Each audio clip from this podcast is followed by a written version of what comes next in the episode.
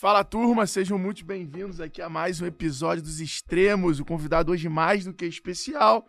E comigo aqui sempre, meu fiel escudeiro.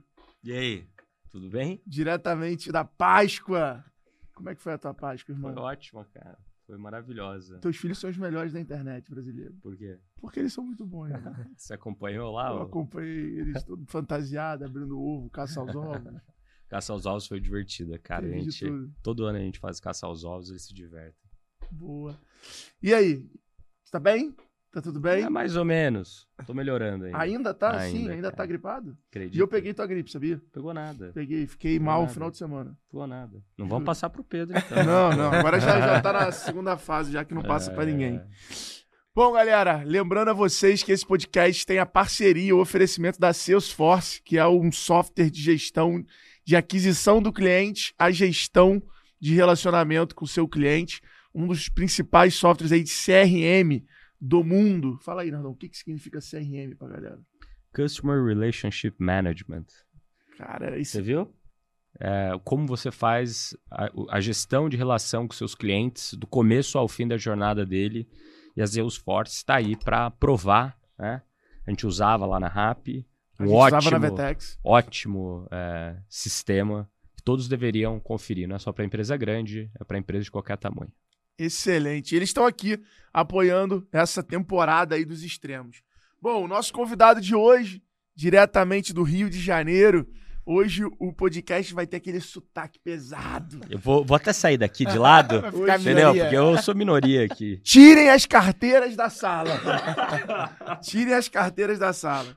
Bom, Pedrinho Salomão, Um beijo, Como é que meu você tá, irmão. Pedrinho? Que honra falar com vocês dois. que ó, já chegou trazendo O, novo livro. dele de presente, Naufrágio dos Afetos aí. Quarto livro, Pedrinho? Quarto livro. Quarto livro. Quarto livro. Ó, Pedrinho que é empreendedor, fundador da Rádio Bisa. Provavelmente se você já, quando foi em alguma loja de varejo no Brasil, tava tocando uma música, essa música ela é gerenciada por uma plataforma chamada Rádio Bisa, tenho certeza. Atende quantos clientes no Brasil? A gente tá com quase 4 mil pontos ativos. 4 mil, pon- 4 mil lojas que tocam a música através dessa plataforma. Pedrinho que já lançou outros três livros, né? Esse aqui é o quarto. É... Pega ali pra gente mostrar os livros, pô. Líderes, como é que liderar uma, um time de gera- geração Z, não é isso? Exatamente. O exercício da liderança para conectar gerações. Não é um convite a gente continuar pensando a liderança daqui para frente e não trazer fórmulas prontas. Esse aqui que eu já rodei com ele pra palestrar junto pela, como é que foi pela C... Fizemos Capemisa. Capemisa, É, Capemisa, né? Capemisa. É. Aqui, ó, empreendendo felicidade. Esse aqui é importante. E esse valor presente também. Esse tem uma resenha sua aí Tem uma atrás, resenha né? Minha. Ali, ó. Ali, ó. Irado, irado. Bom, mais de mil palestras sobre empreendedorismo, sobre essa, essa relação de negócios com pessoas, com sentimentos, que é o que o Pedrinho não só escreve nos livros, como eu que conheço um pouco mais ele, sei que ele prega na vida dele. Irmão, ainda continua surfando todo dia de manhã? Então, você tá melhor do que eu no surf. Você tá- você tá- agora você tá nessa, né? Eu tô, tô, tô surfando menos do que eu gostaria, mas continuo dando meus mergulhos matinais e dando uma corrida na praia. Mas tô surfando menos. Tem que voltar. Tem que voltar? Tem que cair dentro Então de vamos marcar de piscina de onda. Vamos junto, vamos, junto Tá lá e depois que for, vai Vamos. ter que viciar de novo. Eu, depois que fui, comprei mais prancha do que eu fui surfar. Da onde? Você foi onde? Porque eu, eu sempre fui um surfista. Não vou falar pobre, porque eu não era pobre, eu tinha classe média ali, mas eu sempre fui um surfista que, pô, era uma prancha a cada três anos. Ficava toda Só amassada. pegava outra e se quebrasse. A prancha chegava a, a, a diminuir, a, a, a ficar cave, assim. E agora, com uma condição diferente, eu voltei a surfar. E aí, meu filho? né, aquele lado consumista, olhando pra economia do mundo aí, surgiu. Eu comprei duas pranchas pra Floripa, três pro Rio, duas pra São Paulo. Não usou nem estreou ainda. Não, não chegou nem a ficar pronta todas ainda.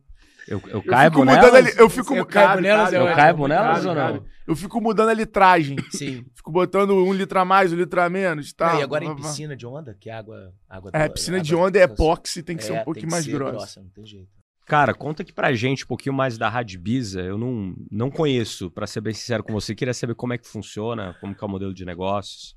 Primeiro, assim, muito obrigado pelo convite. É um super prazer estar com vocês. Para quem fala, né, ou quis debruçar sobre os skills, sobre as potências da, da geração, que veio imediatamente atrás da minha, assim, vocês são dois super exemplos, assim, né, de, de- acho que de recolher atributos e disponibilizá-los, né, para o mercado, assim, né, para todos nós, assim. Então, uma, uma baita honra estar aqui com vocês.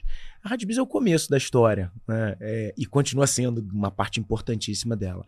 Eu comecei, é legal porque eu misturo, né? O empreendedorismo ele, ele é um fio condutor das, dos meus pensamentos. Quando a gente empreende, vocês sabem muito bem disso, é, as dificuldades que primeiro que você enfrenta a solidão, essa solidão que hoje muitas vezes, né?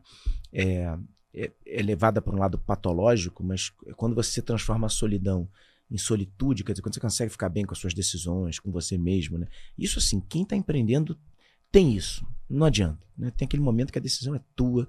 Você olha para o lado e fala, cara, não posso compartilhar com ninguém. Então, várias das reflexões sociais que eu faço hoje, como pensador, como autor, vêm muito da experiência empreendedora. Mas antes dela acontecer, é, eu, muito novo, meu pai faliu, perdeu. A minha história é parecida com a de vários empreendedores. Meu pai perdeu tudo né, quando eu estava no começo da minha adolescência, 13 anos. Eu conheci a falência oficial. Dos 13 aos 18, meu pai perdeu tudo. 18, perdeu o último bem que tinha, que era o apartamento. E aí, eu fui morar de favor, enfim, né? Na casa da tia que faleceu agora, duas semanas atrás, uma tia avó maravilhosa, minha tia Monira. É, e aí, é, eu comecei a organizar minha vida. Tentei trabalhar com meu pai na massa falida um tempo. E depois de um ano de experiência, vi que não tinha jeito. Fui para o mundo corporativo. Entrei numa seguradora grande, no Bradesco Seguros. Foi maravilhoso, uma baita de uma escola. Fiquei quatro anos, três anos lá. E aí, com 21, eu resolvi abrir um negócio. Naquela utopia que todo jovem tem de abrir um negócio, mas com um background de, de não poder errar. Assim, né? A história, o histórico, o que eu estava vivendo nas questões familiares, não, não dava, não dava para romantizar a ideia do empreendedorismo. E aí a primeira grande escolha da minha vida foi o Rafael, meu sócio, que é o meu, meu sócio até hoje. Né? Foi a, a, uma paixão, uma grande paixão da minha vida, assim, né? Junto com a minha esposa, mas num outro lugar, né? Porque o Rafa foi o alicerce, história parecida com a minha, a É gente se parecida juntou. a paixão que eu tenho por você. Porra, cara. Mas é, né? Porque você, você junta trapos que você não tem. A gente fez isso, né? Ele tinha uma história muito parecida com a minha, pai, mesma coisa. E aí a gente montou uma produtora de comercial. Fazia jingle, spot, trilha. O que, que eu entendia disso? Nada. O que, que eu entendo disso hoje? Nada. Eu continuo entendendo nada de, né, de produção fonográfica. Mas eu já queria montar um negócio diferente. E aí a gente criou uma estrutura humanizada, isso há 20 anos atrás, que não era muito comum, focada no indivíduo, em quem estava com a gente, fazendo um atendimento mais transparente possível. A gente não sabia, a gente dizia que não sabia. Tudo que hoje está né, tá meio que fluido né, no mercado, como talvez uma política de vulnerabilidade, né, de entendimento, para a gente era uma coisa empírica, mas genuína. E aí a gente montou essa produtora de comercial. Tá Surdo Produções o nome. Tá Surdo Produções. Surdo Produções. Os caras né? são bons. É, é. Hoje a gente brinca, política, tal- talvez hoje a gente tomaria porrada, né? Fazer um. Sei nem se poderia ter esse nome hoje. Mas aí a gente ficou cinco anos trabalhando, desenvolvemos muito bem. E aí, quando chegou a, a crise do- do- dos modelos de fonograma, que era né, o MP3 chegando, só para vocês saberem assim, um recorte aqui, né? Fazer uma digressão. O, a produção de comercial, quando a gente começou a fazer, para você editar um comercial, por exemplo, um barulho de chuva, você não ia no computador, porque você ia captar com o microfone o barulho de chuva. Sensacional. Né? Então você reunia no máximo de barulhos de chuva que você podia, ou você fazia em estúdio. Vocês já devem ter visto em algum lugar, né? Quando, como é que eles faziam antigamente. Eu- a gente chegou no momento em que começou a se organizar isso tecnologicamente. E aí a gente começou a. Enquanto todo mundo estava no mercado, estava ainda alicerçado nessa produção, a gente era moleque chegando, falava, ah, vamos usar as facilidades que tem. Começamos a gravar com locutor em tudo quanto é canto, a empresa deu super certo, ganhamos prêmios, a Tassurdo bombou. Com cinco anos de modelo, a gente conheceu a crise do mercado fonográfico de rádio. as rádios perderam espaço, internet, enfim, on demand. Aí, aí foi acontecendo, a gente falou, cara, esse negócio aqui de produção não vai mais rolar. Fazer um comercial, um spot de rádio não vai mais rolar. E aí a gente falou, cara, o que, que a gente vai fazer? É, a gente tinha 26, 27 anos, cada um. A gente tem a mesma idade. E o irmão do Rafa, o Levi, que era nosso sócio, 10 anos mais velho. Ele era DJ, o Rafa era DJ, os dois tocavam, né, eram chamados para fazer é, lançamento de lojas, de restaurante. Aí a gente conversando um dia, falou, cara, vamos transformar isso. O Levi já, já fazia CD para as marcas, para tocar em loja. Falou, cara, vamos transformar isso num business. É, vamos transformar isso num business. Os caras, você tá maluco? Que business, né? Cara, vamos fazer, vamos fazer uma identidade musical. Pô, identidade musical, esse nome é bom. Pum, identidade musical. Foi assim. Não teve estudo, não teve literatura sobre, porque não tinha. A gente foi procurar, alguém já fez. A ideia, quando você acha que é boa, ninguém tinha feito. A gente falou, cara, a gente pode fazer esse negócio sozinho. Aí daí, encurtando a história, a gente montou uma empresa de identidade musical que pegou ainda né, o resquício dessa ideia da Tassurda, um pouco do que o Levi fazia como DJ já conceitual, mais velho do que a gente, né, mas já na fase do, do que eu tô hoje, sei lá, dos 30, eu tô com 43, mas um pouco menos. E a gente organizou essa empresa. Aí, Nardon e Alfredo, e, e todo mundo tá assistindo a gente, foi uma surpresa. Porque no final do primeiro ano, a gente já estava atendendo a farm, a gente já estava atendendo a reserva lá do Rony, a gente já, e aí todo mundo que era mais, porque tinha uma, a economia criativa estava bombando, estava né, sendo acelerada, o empreendedorismo estava né, virando ciência. Isso foi quando? Isso foi em 2007. Estava né, começando a bombar. Então, todo mundo que estava à frente dos negócios, quando via uma ideia começa, falava, pô, isso é do cacete, inovação, né? Eu quero inovação. E experimentava. Aí, cara, Aí o negócio bombou, a Rádio Bisa se consolidou, a gente começou a trabalhar. A gente montou escritório aqui em São Paulo, lá no Rio, e montamos em Curitiba. E aí começamos a atuar. Mas daí o modelo de negócio era criar é. uma identidade musical para a loja. Exatamente. E daí fazer as playlists, pagar os royalties, tudo que e... tinha que fazer para a loja não precisar se preocupar com nada, só dar o play lá dentro da loja. Exatamente. E aí, a, a, acho que a, a maior dificuldade que a gente teve, quando a gente começou, você não tinha software em loja, não tinha software de gestão. Não tinha, não tinha como você fazer isso. Né? O computador era ali um sistema de venda arcaico, não para a época não, mas para hoje seria então, alguma coisa arcaica. O computador às vezes não era nem um sistema de venda. Não né? era o sistema de venda. Não, venda não tinha computador. Ele não tinha computador. A maioria tinha das lojas. computador ali pro cara mais, sei lá. Era isso, era isso, exatamente. E não tinha. A gente pegava alguns que não tinham computador. Tinha só o sistema de venda. E aí a gente começou trabalhando com uma. Foi uma, uma ideia do Levi, junto com um primo que trabalhava com isso aqui em São Paulo, o, o Ronaldo Gasparinha. Eles tinham um computador, um hardware grandão, que a trilha ficava ali dentro. Se desse algum ruim, você tinha que pegar aquele negócio. Olha a logística. E resetar num depósito. Como é que você atendia Brasil assim? Não dava. E aí a gente falou, cara, vamos fazer um software. Quando a gente falou, vamos fazer um software, a gente consultou as pessoas que a gente conhecia. Vocês estão malucos? Software? de gestão de música para dentro do ambiente do Vocês estão malucos, não vai dar certo. Vamos fazer mesmo assim. Aí rodamos uma primeira versão em Linux. Né? Depois. E aí o negócio foi dando certo. Então é um software fechado, que aí vale um parênteses, né? Questão legal. É, hoje, para você botar qualquer tipo de música em qualquer lugar, você precisa pagar o ECAD. E esse ECAD não é, é só o, o, dono da marca que pode pagar. Né? Então, eu não posso pagar o ECAD. Mas Perfeito. a gente é muito parceiro do ECAD, a gente indica, enfim, né, tenta fazer o que pode. E aí a gente faz essa curadoria né, das músicas dentro de um software blindado. Quando o software é blindado, né, e você tem é, o shuffle ali rodando, você garante o cliente que ele está legalmente é, abraçado, porque você não está disponibilizando, ele não consegue pegar aquela música. Perfeito. Entendeu? Ela está dentro de um sistema randômico, de um shuffle da vida, criptografada para não ser capturada. E aí a gente faz essa gestão. Esse é o modelo de negócio. Que continua sendo o mesmo até hoje. E, e, e eu lembro, assim, que a Radbiza, né, ela foi. Quando nasce ali o termo startup no Brasil, ela era a uma das grandes. E eu queria entender na história. Em algum momento veio fundo para tentar acelerar, para tentar internacionalizar, para tentar crescer. Porque, na minha visão de fora, como empreendedor, e eu lembro, né, como é que eu conheci o Pedrinho Salomão? Numa matéria que saiu da revista do Jornal Globo. Que fizeram uma matéria tua, do André Simon, do médico ah, da Barra, de uma galera tal. E aí tava lá, ele surfando, ele falando tal Radbiza. E eu, no Marketing Shop, revendia um sistema de som desse pra loja. Então, vira e mexe, eu concorria. E era muito louco, porque eu vendia, tipo, a 79 reais por mês, os caras vendiam a 400.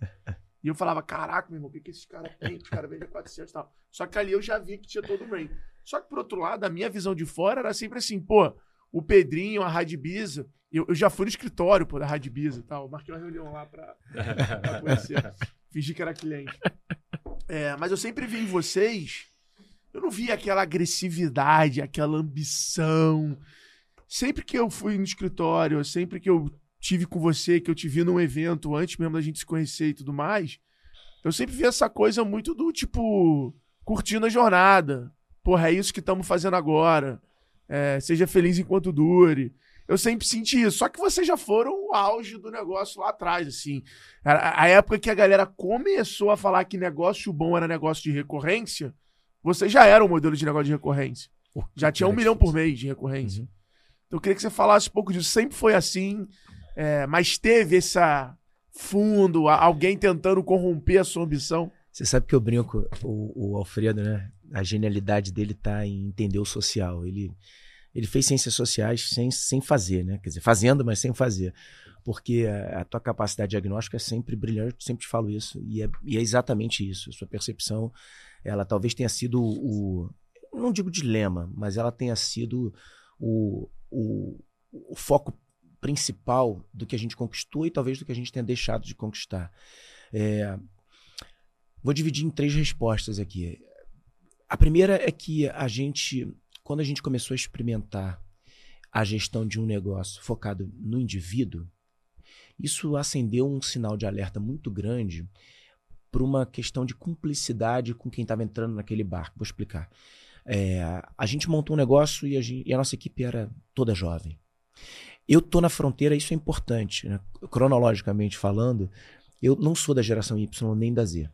É, por isso que me deu um orgulho gigantesco ter feito um livro que fala sobre as gerações e ter tido esse livro. Esse livro se transformou num manual de liderança. Fui finalista do Prêmio Jabuti, porque é, eu acho que eu- talvez eu tenha conseguido ter um olhar um pouco mais é, direto, objetivo sobre o que, eram as demandas da geração. E quando a gente começou a, a receber esses jovens, aí sim, nessa fronteira, essa geração Y que estava chegando, você imagina, eu com 28, quando eu recebi um menino com 20 ou com 18, esse estava. Ele era nativo digital, era aquele que estava trazendo um monte de desafios para gente. E eu preferia jogar a minha energia, a minha atenção em entender como que essa cultura organizacional poderia funcionar. E naquele momento, todo mundo que chegava perto, chegaram vários fundos né, gringos, fundos brasileiros, a proposta de crescimento não era concomitante com a manutenção de uma cultura organizacional ainda experimental. Ela, ela ainda era experimental. E por que, que ela era experimental? Porque não tinha arquétipo. Porque não tinha nenhum tipo de literatura. A gente não catalogava. As coisas que a gente fazia. Pegando exemplos muito, muito simples, assim, né? A, a gente está falando de quase 20, 15 anos atrás, né? É um pouco mais. A gente, por exemplo, na carteira de trabalho, as pessoas tinham as a tais 8, 8 horas da CLT. Só que a gente falava para todo mundo chegar uma hora depois, ou sair uma hora antes. E a gente queria que aquela uma hora fosse dada pela gente para ele usar para ele.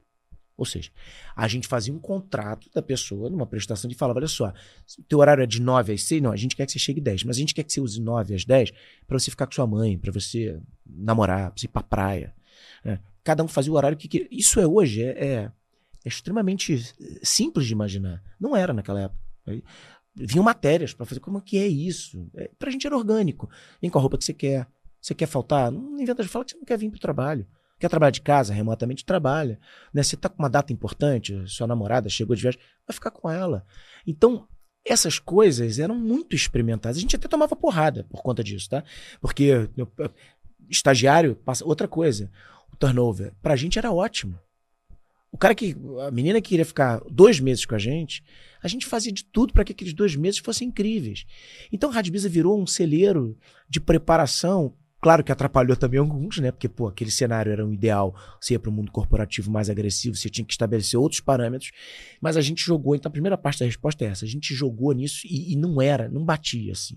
Ah, vamos pro escritório, vamos. A gente fazia gestão individual de cada um. O segundo ponto é que tanto eu, Rafa e Levi, a gente tinha uma sensação de que o trabalho, ele, o diferencial do trabalho era o, a coisa de ser é, handmade, assim, era era a capacidade de se debruçar sobre uma trilha criativamente, sem alguém estar tá na tua jugular, apesar de estar, tá, porque o varejo, né, tá sempre acelerado, mas na sua jugular ali. Então tinha uma questão de ainda, peraí, a gente precisa de, a gente precisa criar essa história. E a terceira, é, que é a mais técnica das, né, do, do caso, do case, é que desde o começo, a questão legal, a relação com as gravadoras e com as editoras, ela, ela foi nebulosa. Porque é, a gente, a gente fez um aplicativo de música. Antes, olha só, cronologicamente falando, antes de Deezer Spotify não existia. A gente fez um aplicativo da Rádio Bisa. A gente ficou em primeiro lugar na Apple Store com esse aplicativo durante 50 dias. A gente teve mais de. Eh, foram 400 mil downloads. Era, era um negócio assim absurdo para o mercado. O que, que a gente ganhava com isso? Nada. Né? Qual era o modelo de negócio que tinha em cima desse Nada. A gente fez isso porque a gente falou, cara, as pessoas pediam tanto, assim, né? Cara, cara faz assim, tá bom, é, é, isso aqui é a trilha. E aí, quando os, os, os, né, os on-demands entraram, procuraram a gente. Ah, a gente não quer fazer parceria, a gente, pô, não. Então, aí eu acho que faltou é, esse, esse, esse, esse, essa carga, essa vontade de falar, não, vamos organizar esse mercado aqui. A gente foi muito. A nossa experiência com a concorrência que era seria muito boa, porque a gente queria que abrissem outras empresas, a gente sempre enxergou isso. O que, que valida o negócio? Tem um monte de empresa fazendo. Se tem uma só, não faz sentido, você sabe. Porque né, você passou por isso. É, então, assim, a concorrência vinha meio que assim, cara, olha só, eu quero aproveitar isso aqui, vou brigar por preço, é um DJ que está fazendo negócio com pendrive. Então a gente ficou esbarrando meio que nesse lugar e aí a gente deixou essa onda passar e a gente depois, né, o tempo vai passando, falou, não, vamos vamos, vamos segurar essa onda e continuar atendendo bem. Né? E hoje qual é a ideia? A ideia é hoje conseguir fazer um modelo de negócio duradouro e rentável. É, é eu acho que. Uma operação pandemia, enxuta, né? É, a gente tem, então, a gente tem um recorte importantíssimo, né? Social e, e, e universal, que é a pandemia.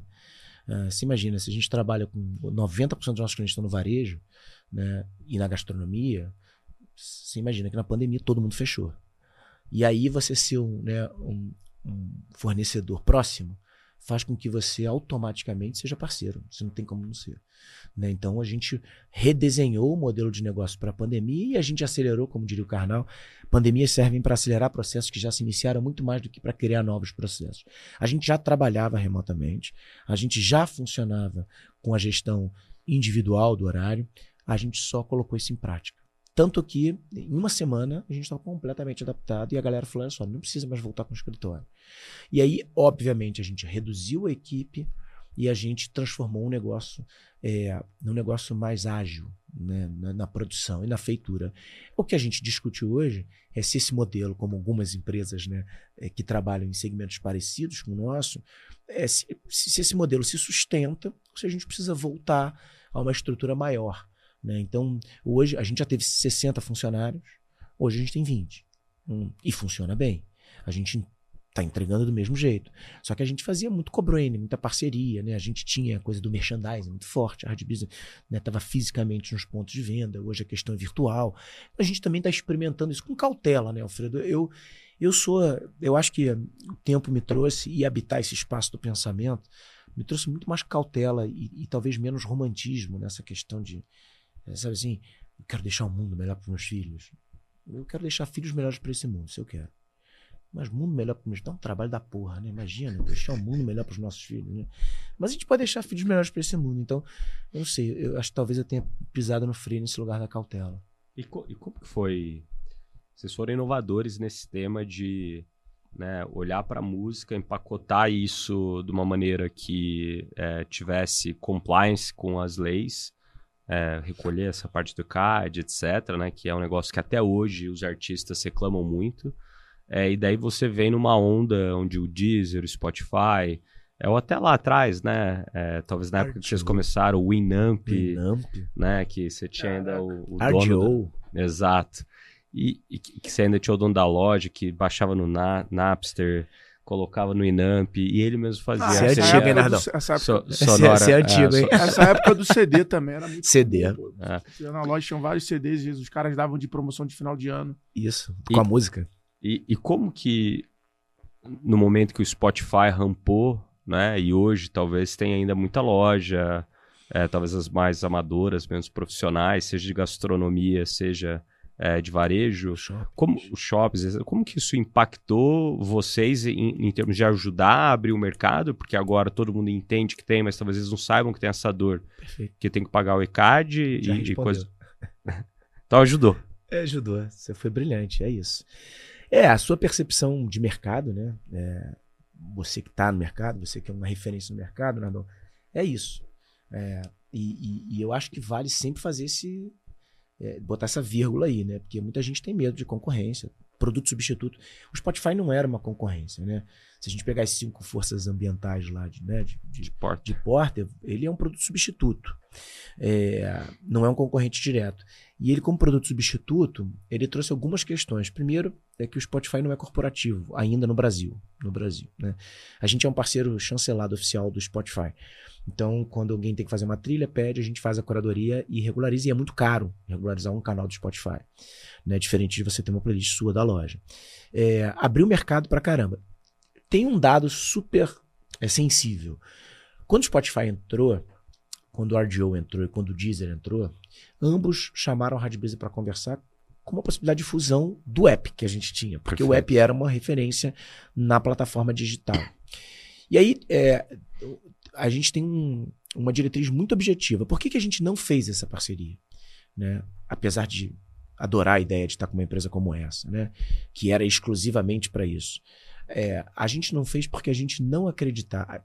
A gente acreditava que em algum momento a questão, por uma experiência própria que a gente tinha, por que, que a gente conseguiu fazer a Rádio Bisa ser o que ela era?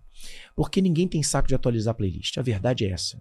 Se a gente tivesse que fazer de uma linguagem objetiva e direta e, e bem é, e bem real, assim, bem realista, ninguém tem. Não adianta. Você deve ter uma playlist lá, você não consegue atualizar do jeito que você gostaria. Né? Você vai fazer um churrasco na sua casa, o Alfredo, você bota para putz, você tem que atualizar essa playlist. É, é isso. E, e o maior trabalho que a gente tem, a gente diz isso até hoje, não é criar uma trilha espetacular para a nova coleção da Farm Internacional Global. Não é. É manter ela atualizada. É todo mês saber quais as músicas são, saem, quais as músicas que entram, qual é o corpo estrutural que fica, para que se mantenha a identidade. Esse é o trabalho mais. Esse é muito mais difícil. Porque você precisa de inteligência. Né? Você precisa de, de. A capacidade cognitiva de entender a aplicação daquilo é fundamental. E a gente achava que, que os modelos que estavam sendo apresentados eram ainda de customização. O cara criar a playlist, o cara Perfeito. escolher a referência. E a gente falava, olha só, ninguém quer escolher nada. A gente tem que escolher a playlist para tem que ser aquela que eu quero. Eu quero a da Rádio Business porque eu sei que vai ser boa. Esse era o nosso aplicativo. Você só fazia, você só tinha dois toques, um para entrar e outro para escolher a playlist que você queria. Você não tinha que ficar escolhendo a música que você ia colocar, baixando, né? Hoje o Spotify faz isso com os moods, mas na época que chegou não fazia. Você tinha que escolher criar os seus moods. Então a gente falou, é um negócio diferente, não é o que a gente quer fazer, né? Talvez a gente tivesse estado com eles, a gente podia ter acelerado essa questão dos moods, enfim, né? Legal. Muito bom. Eu queria, eu queria curiosidade aqui, uma pergunta curiosa. Quanto ganha um artista desse de direito De- autoral por ano? Não sei te dizer. Eu sei que a amostragem mudou. É, Uma coisa importante. E Mas a como gente é a remuneração percussor- do então, cara? A gente, Rádio Bisa, desde que a gente. Primeiro dia, dia 1, a primeira coisa que a gente fez foi conversar com as gravadoras. E a gente teve, vale aqui dizer, né? A gente teve apoio dos presidentes das, das gravadoras na pessoa física, porque a jurídica ainda não estava preparada para entender um novo modelo de negócio. Né? Então, Leonardo Gani era o presidente lá da Ação Livre, o, o, o Sérgio era o presidente da Warner, o Alexandre era o presidente da, da Universal. Eles falaram: ó, legal, isso é inovador. A gente, foi uma galera que estava atenta à inovação. Mas a estrutura ainda não podia dizer: olha, mas senta aqui do lado da gente, mas vira parceiro da gente. Demorou para acontecer isso. E, e no ECAD a gente fez a mesma coisa. O que, que o ECAD fez? Depois da gente né, conversar muito num caminho de mão dupla, eles começaram a trazer também para distribuição de direitos autorais o que toca indoor. Não era. Perfeito. Era só rádio, festas e shows. E eles falaram: não, olha só, o que tá indoor, a gente falava, porque tem artista. Para pra pensar um negócio. Será que vale mais você que é um artista segmentado, tocar numa loja da Farm de Nova York ou tocar numa rádio que de repente não fala com o teu público? Tem artista que não toca, aliás, a maioria dos artistas né, que não tocam em rádio convencional, mas, mas são febres né, num- num- numa nicho plataforma diferente. digital, num nicho diferente. E aí a gente começou a trazer isso. Hoje, esse dado já é oferido né, via software que capta essas músicas e distribui. Mas ainda tem uma questão de direitos é, distribuídos por uma parcela pequena de artistas que são recorrentes há muito tempo. né? Então, arriscaria algum deles, Caetano, Ivete, é, é, e acho que tem essa, essa recorrência. Não sei te dizer quanto eles recebem de direitos. Não consigo. Eu Nem dá um chute, saber é. Mais ou menos essa conta. Já ouvi os números que são muito absurdos. Tenho a mínima ideia também. Tipo 3 milhões por ano. E tem gente que não, e tem gente que não pega, né? Tem isso também, né? Como assim? Tinha- Tem gente que não pega, não sabe que tá tocando. Sei lá, estoura numa rádio específica em algum lugar e esse direito fica retido. E nem o artista sabe que tem direito. Ah, ele tem que. Engraçado, né? É. Interessante. E ele tem que ir via editora, né? Porque aí o direito do ECAD paga o, o, o, o autor. Então, se você é um cantor, um intérprete, você tem direito. Da... A editora passa. Então tem, tem uma cadeia, né? Ah, o Tem o compositor fonograma, ganha Tem o fonograma, que é a, É editor, separado, que é a gravadora, o fonograma, exatamente. Você tem uma e o ECAD já É explica difícil. tudo. Explica, É igual, é igual quando você compra um imóvel lá que É. você paga direto o corretor, a É. comissão dos É isso. gerentes. E você tem as editoras que organizam isso. E a UBC cuida das editoras, é um trabalho super sério também. E da onde veio a ideia, né? A gente contou, acho que aqui, bem essa história da Rádio Ibiza. Da onde veio a ideia de escrever um livro, de começar a palestrar, contar um pouco mais dessa Pô, eu história? tenho uma última da Rádio Ibiza. Manda.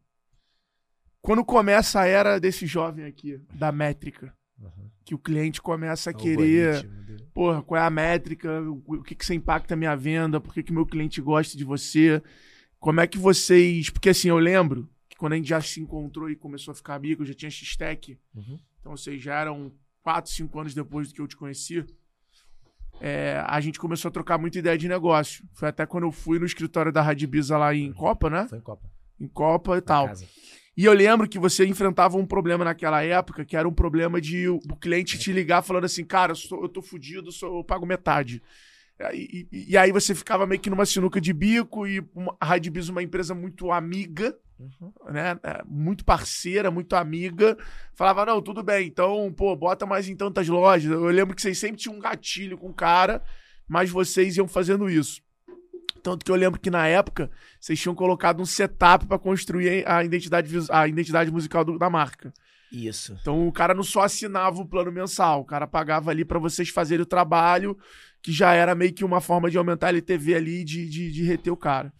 É, E aí, como é que foi isso? Vocês optaram por. Não tem métrica, o nosso negócio é, é mais empírico mesmo, ou não?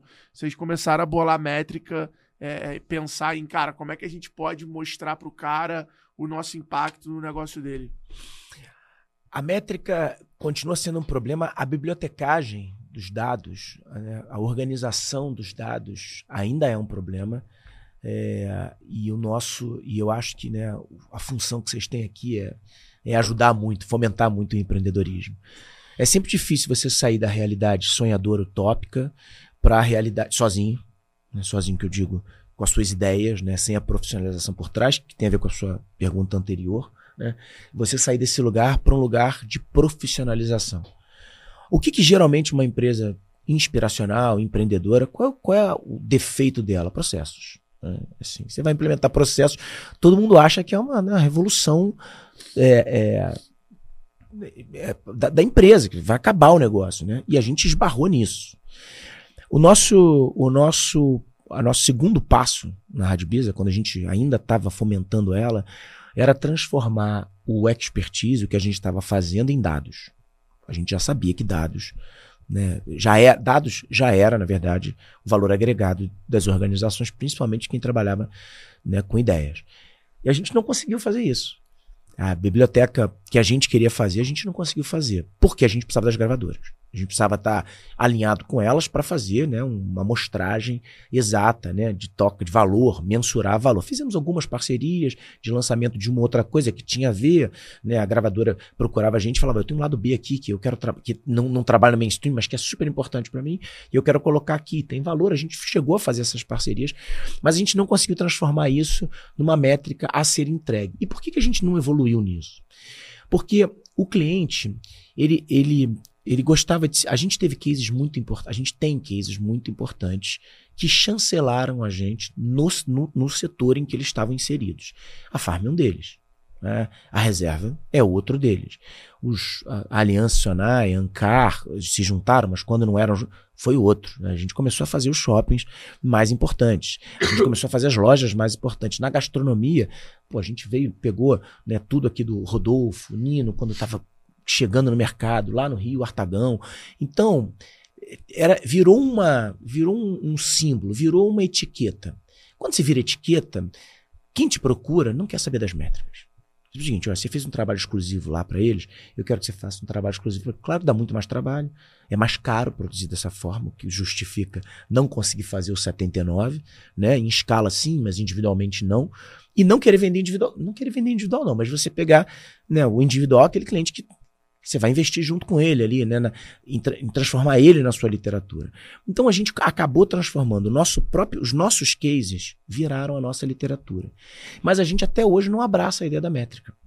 O que faz com que a gente continue a funcionar ou passe a funcionar mais como um birô, né, como um bistrô, né, como, um, como uma coisa é boutique. mais boutique do que uma coisa de escala. O que não quer dizer que a gente não possa migrar para a escala. O que não quer dizer que daqui a seis meses a gente não pense em acelerar, agora que a pandemia realmente passou, que a gente não pense em acelerar o negócio. Né? Porque pode ser que sim, tem margem. Né?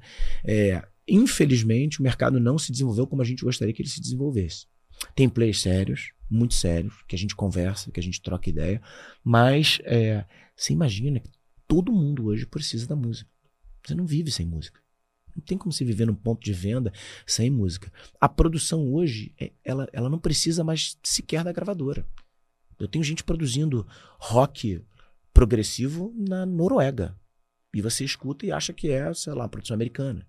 Eu tenho bandas espanholas que fazem uma música que você jura que é, é inglesa, uma banda inglesa. Não é. Então você tem um universo assim gigantesco para trabalhar. Inclusive personalizando, né? A marca. Então, mas você acha que o mercado no amador. E aí, assim, tô pegando, pegando no calo, vamos dizer assim. Sim. Você acha que o mercado não amadureceu ou você acha que vocês não adaptaram a gestão de vocês para o que o mercado precisava? Sabe? E eu, digo isso porque na época da X-Tech, Tipo, era muito isso. A Rádio Ibiza tava lá no escritório dela, com o site dela, o e-mail chegava, a indicação chegava, e era isso. Mas não tinha o stand no evento, não tinha o, o post no blog, não tinha o podcast, que tinha tudo para vocês Fazia. terem saído na frente e tal. Então você acha que foi muito mais um tipo, cara, a gente tá satisfeito aqui, a gente encontrou aqui um, um caminho muito bom e exclusivo, e a gente tá bem nele, a gente sabe andar por ele. Ou você acha que. Porque eu, eu, eu, Alfredo, vejo muito isso. Minha análise é: não foi uma questão de negócio, foi uma questão de, de estilo de gestão. Sim. E, e eu vou falar, eu invejo. Porque. Eu tenho é, menos dor de cabeça do que você. Porra, eu invejo. sacou? A gente troca muitas ideias é. sobre isso. Eu invejo. A gente tem vários alunos nossos que vêm aqui que a gente fala assim, mano, gênio. O cara consegue achar um, um lugar do negócio dele que, que ele fatura 100, 150 milhões por ano, 30% de margem, dois sócios. E aí você vê que o cara quer diversificar. É, é, é diferente, sabe? Então, as duas Mas coisas. Mas eu queria ouvir de você. o que, que você acha disso? As duas coisas. Tem a ver, eu acho que a gente não evoluiu nesse modelo. E, e é sempre bom fazer essa autocrítica. Mas eu falei aqui, acho que em off, né? Falei que daqui a 10 anos talvez vá começar a pensar diferente. A gente está entrando num momento de humanidade em que a palavra da. Eh, acho que a agenda do dia é o equilíbrio, mesmo, sim. E quando eu digo que no Naufrágio dos Afetos tem uma, um capítulo que foi o capítulo mais revisado por conta de, do que a gente vive hoje, né? Do, do politicamente correto, que é um capítulo em que eu falo que talvez uma das diretrizes objetivas que a gente deva ter na nossa vida é de não tentar nem ser tão forte nem tão fraco. Né? Porque a fortaleza absoluta nas mídias sociais de seres perfeitos, belos, bonitos, né? virou uma onda, né? uma onda em que muita gente se, se, quer surfar, né? quer ir nessa onda. O Pondé, o genial Pondé, ele abre o livro com uma citação, é, eu abro o livro com uma citação dele, em que ele diz que a gente tem um mundo de pessoas do bem, um mundo limpo, estéreo, mas de covardes do afeto. Eu de fato acredito nisso. Acho que a gente está anestesiado. A gente está vivendo uma analgesia coletiva, parafraseando Bingo Churran, que é um grande filósofo contemporâneo em atuação, né, que escreveu Sociedade do Cansaço e outros vários livros muito bons. É, eu acho que a gente vive nesse lugar dessa analgesia coletiva, em que está todo mundo entorpecido, ou pela medicação, ou pela tela, ou pelas metas, ou pelas conquistas, ou pelos likes.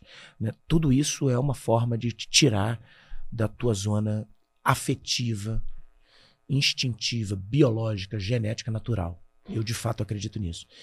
E eu acho que o mercado, o mundo corporativo, talvez ele seja o principal catalisador desse desequilíbrio. Muito do que a gente vive hoje no desequilíbrio, a gente vive por conta dessa chegada, ou dessa tentativa de chegada num lugar que nunca chega. É o que acontece, né? Você vai ganhando dinheiro, você quer ganhar mais dinheiro. Você vai ganhando sucesso, você quer ganhar mais sucesso. Você vai tendo fama, você quer ter mais fama. É, e a gente se confunde, porque a gente acha que caridade é do que a gente tem de sobra. No mundo de acessos, a gente precisa ter né, muitas conquistas, muitos títulos, muitos diplomas, muitos pares de sapato, camisa. Né? A gente acha que caridade é do que a gente tem de sobra. Não é. Doar o que você tem de sobra é obrigação. Você tem muito dinheiro, você nunca compartilhou com ninguém, é como se não tivesse dinheiro.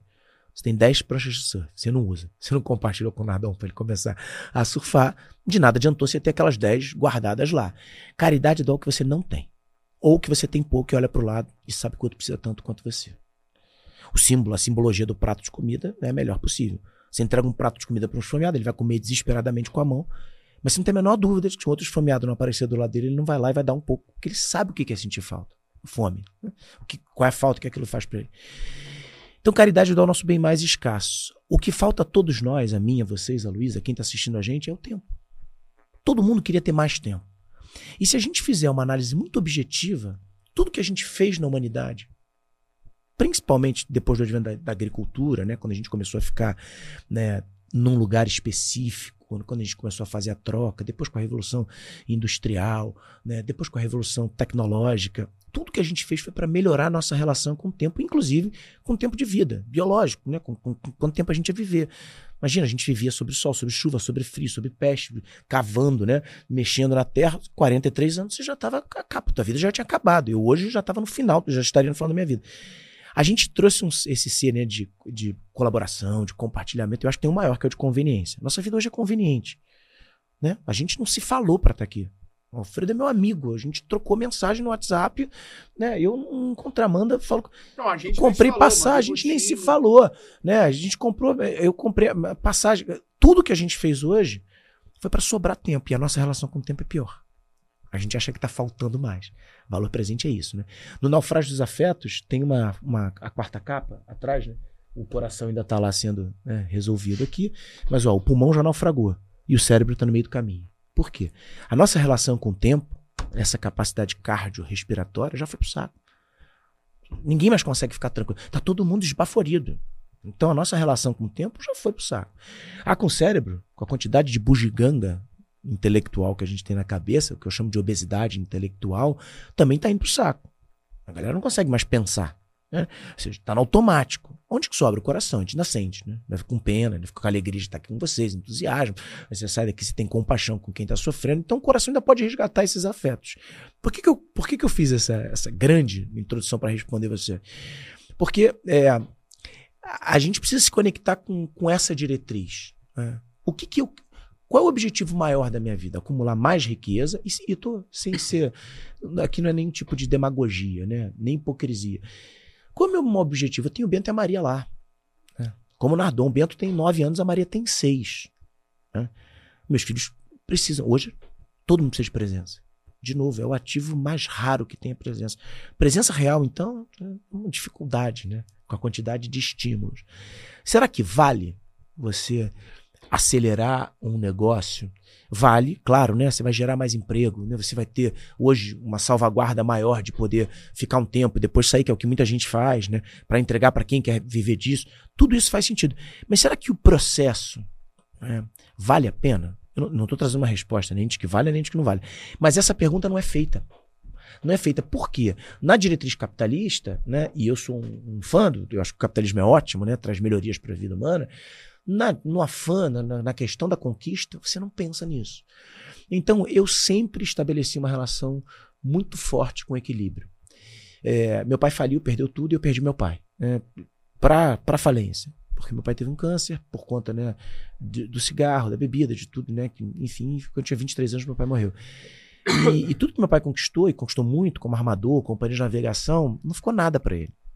Então eu não tenho esse apego material. Eu não tenho, eu não, eu não trocaria a minha estabilidade, até com os meus funcionários, a minha, né, o que eu tenho hoje com esses 20, eu poderiam ser 200. Né? Eu poderia continuar a manter isso, sim, gerar mais empregos, ajudar mais pessoas. Mas eu não tenho esse romantismo. O que não quer dizer que eu não pense né, num modelo que resguarde as duas coisas. Eu acho que o mundo corporativo está indo para esse lugar. E eu espero que seja um caminho sem volta, de você sim conseguir o equilíbrio. Tanto que a discussão da saúde mental, que hoje é uma pauta, não era há cinco anos atrás. Não precisa voltar 15, nem 20, né? quando vocês começaram. Né? Eu já, já tinha começado. Hoje é pauta. Hoje isso é uma agenda. Se não for um departamento de felicidade numa organização. Né? Então, é, eu acho que a gente está entrando numa era em que dá para a gente conciliar as duas coisas. Mas há cinco anos atrás não dava. Então eu prefiro fazer uma escolha de não não sucumbir, é uma palavra forte, mas não me deixar levar por um, né, por um caminho mais é, possível, mais plausível dentro de uma empresa que tinha possibilidade de crescer. E cara, vocês viram ali passar essa nova criação de novos canais, devices, própria Elemid, eu acho, né? Porque a Radbiz existia, engatinhava tal.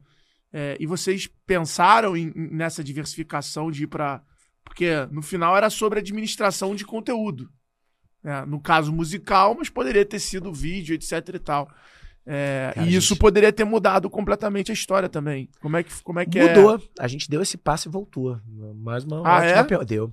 A gente transformou a Radbiza. A Radbiza era. Ela começou, era a, o tagline, a assinatura era Radbiza, mídias alternativas. Era o primeiro de todos. Porque a gente ainda não tinha coragem de usar a identidade musical que a gente estava validando. Depois, a gente passou a ser Radbiza identidade musical. E aí, e aí, entendendo o mercado crescendo, a gente falou: vamos virar a Radbiza Marketing Sensorial. A gente vai virar uma agência de marketing sensorial. A gente oficializou isso. A gente fez uma parceria com a Jing, que fazia marketing olfativo, faz até hoje, muito boa, né? Do, do Eduardo, um amigo querido, que virou um amigo querido. A gente trouxe uns profissionais de visual merchandising e a gente teve uma proposta de fazer um espaço de mil metros quadrados, de 1.500 metros quadrados em São Cristóvão, no Rio de Janeiro, que é onde várias indústrias de moda estão, para criar ali um laboratório. Então a gente ia fazer estandes que eram a réplica das experiências sensoriais que estariam no ponto de venda porque não existia nenhuma empresa no mundo de marketing sensorial. Então a gente a gente programou isso, a gente estudou isso. Só que aí a gente primeiro esbarrou na questão do marketing olfativo, que é mais forte do que a música. O cheiro, como, como item sensorial, como é mais forte, você lembra mais do cheiro do que, do, que da, do, do, do, do auditivo. Quando a gente foi ver, tinha uma questão sanitária absurda, de vigilância sanitária, para você trabalhar com marketing olfativo. A produção era muito complexa. Você entrava dentro do campo né, da, da de saúde pública, enfim, era complicadíssimo. A gente falou, ih, rapaz, lascou. A dinâmica é diferente do nosso negócio, que é mais rápido de ser implementado desse. Quando a gente entrou no visual merchandising, era pior ainda, porque a estrutura era cara né, para se implementar isso. E aí a gente falou, ah, a gente precisa de um investidor. E aí não teve investidor nesse momento. A gente falou, peraí, vamos tirar o, o, o time de campo. É uma ideia que até hoje ninguém fez. Fica a dica. Ah, uma empresa de marketing sensorial não tem. Imagina como é que isso não seria incrível. Todas as empresas. Você pode fazer isso no entregador do rap, você pode fazer isso no, no marketing sensorial é tudo. Então a gente compartilha aqui que a gente, para quem pegar cartão, na época de cartão antigo, teve uma época lá, Rádio Bisa, marketing sensorial. Sensacional. Muito bom. Bom, dando uma mudada aqui, quer fazer alguma? Oh, ia puxar para essa. Você perguntou, é, né? Como você virou autor e começou a falar sobre ele? Acho que Da primeiro veio a palestra, ideia? né? Vi a palestra. Primeiro vi a palestra. Como é que foi o primeiro convite de palestra, você lembra? Lembro. Lembro que foi de um cara incrível, assim, da nossa, da nossa li- linhagem, assim, né? Da nossa, da nossa estrutura, que foi o Rafael Liporassi. O Liporassi incrível, que era da Biruta. Vai fazer o G4 agora. Ah, É. ele vai fazer? É, o Rafa é incrível. É um ser humano. E esse é fantástico. Esse cara é. Você tem que fazer, pô. É, vamos, Marcar pô, tem que fazer, fazer. vamos, vamos Marcar fazer de com o maior prazer. O Liporassi, ele era professor da SPM, ele era um cara, eh, dava aula lá, né? Imagina, todo mundo adorava a aula dele. Ele me ligou um dia e falou assim: Pedrinho, essa nossa história. A gente fazia muita mesa, né? Como empreendedor, né? Empreendedor, startup de Bisa naquela época bombando, era chamado pra falar sobre negócio. Aí ele falou assim: pô, cara, você não quer dar uma aula de empreendedorismo pra mim, não? Eu falei, pô, Rafa, tá maluco, cara? Que aula de empreendedorismo? Que ele, pô, cara, meu irmão, a molecada é do cacete, vamos lá, eles querem conversar, trocar ideia. Eu falei, tá bom, ele faz no formato de palestra. Eu falei, tá bom, Rafa, tu pediu, vambora, né? Eu já acostumado a falar em evento, né, de, de empreendedorismo. Mas eu falei, vou fazer uma palestra.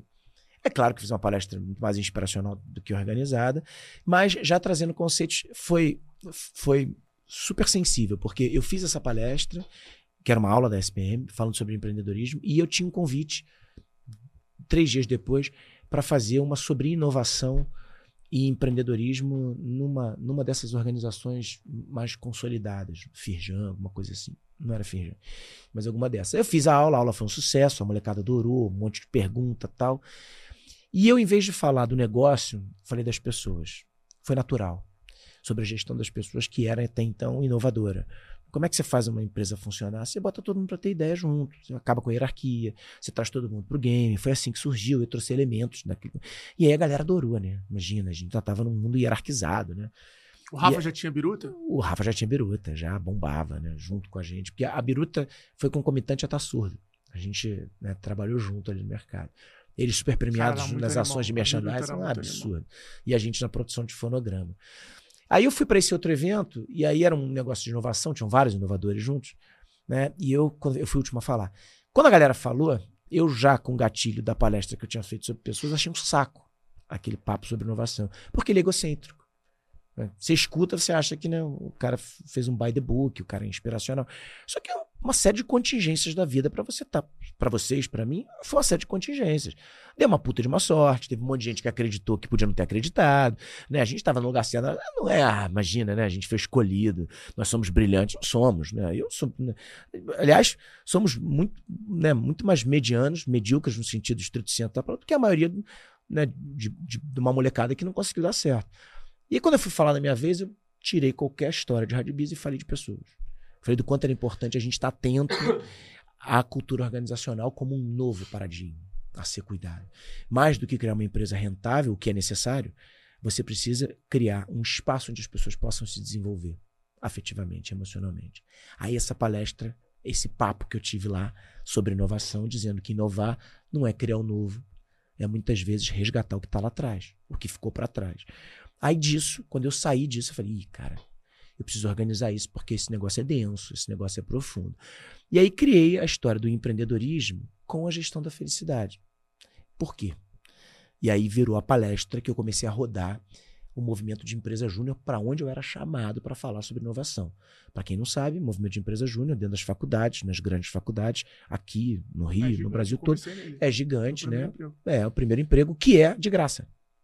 Você trabalhava de graça. Trabalhava de graça. Porque na, na empresa júnior são os melhores, E os mais proativos. e o, cara, o Benedito falou: você só tem vaga para atendimento. Benedito Cantanhede, É, meu padrinho, pô. O Benedito foi o cara que, quando a gente montou a. a, a Eu sei, pô, ele dava Tassudo, exemplo na, na ele, faculdade. Exatamente. Ele foi lá e falou: esses malucos me dá que eu quero fazer essa marca. Bené foi um cara incrível. Um beijo, Bené. A gente ama você sempre, irmão. É, e aí, a gente, quando. quando porque é, quando você começa a organizar as ideias, né? E aí já tinha o traço né, de, de pensamento. Minha pós-formação é sociologia, né? ciências sociais, sociologia política e cultural. Então eu já tinha né, uma coisa muito do impacto do coletivo. Isso já estava, na época, tinha acabado de pós-formar e tal. É, e eu, eu lembro que eh, quando eu trouxe a ideia da felicidade, do empreendedorismo, é primeiro, porque o empreendedorismo não podia estar só ligado a acúmulo. Você precisa também compartilhar, o que já era óbvio, né? Já. Só que qual era a diretriz dos tempos que a gente estava vivendo? A felicidade como uma conquista exata. um manual, autoajuda estava bombando. E aí eu dizia, cara, esse negócio é estranho, porque a gente está entrando num mundo onde cada um pode ser o que quiser. Hoje, isso é uma realidade absoluta, mas na época era uma tendência. Né? Os, os respeitos, as diferenças. Né?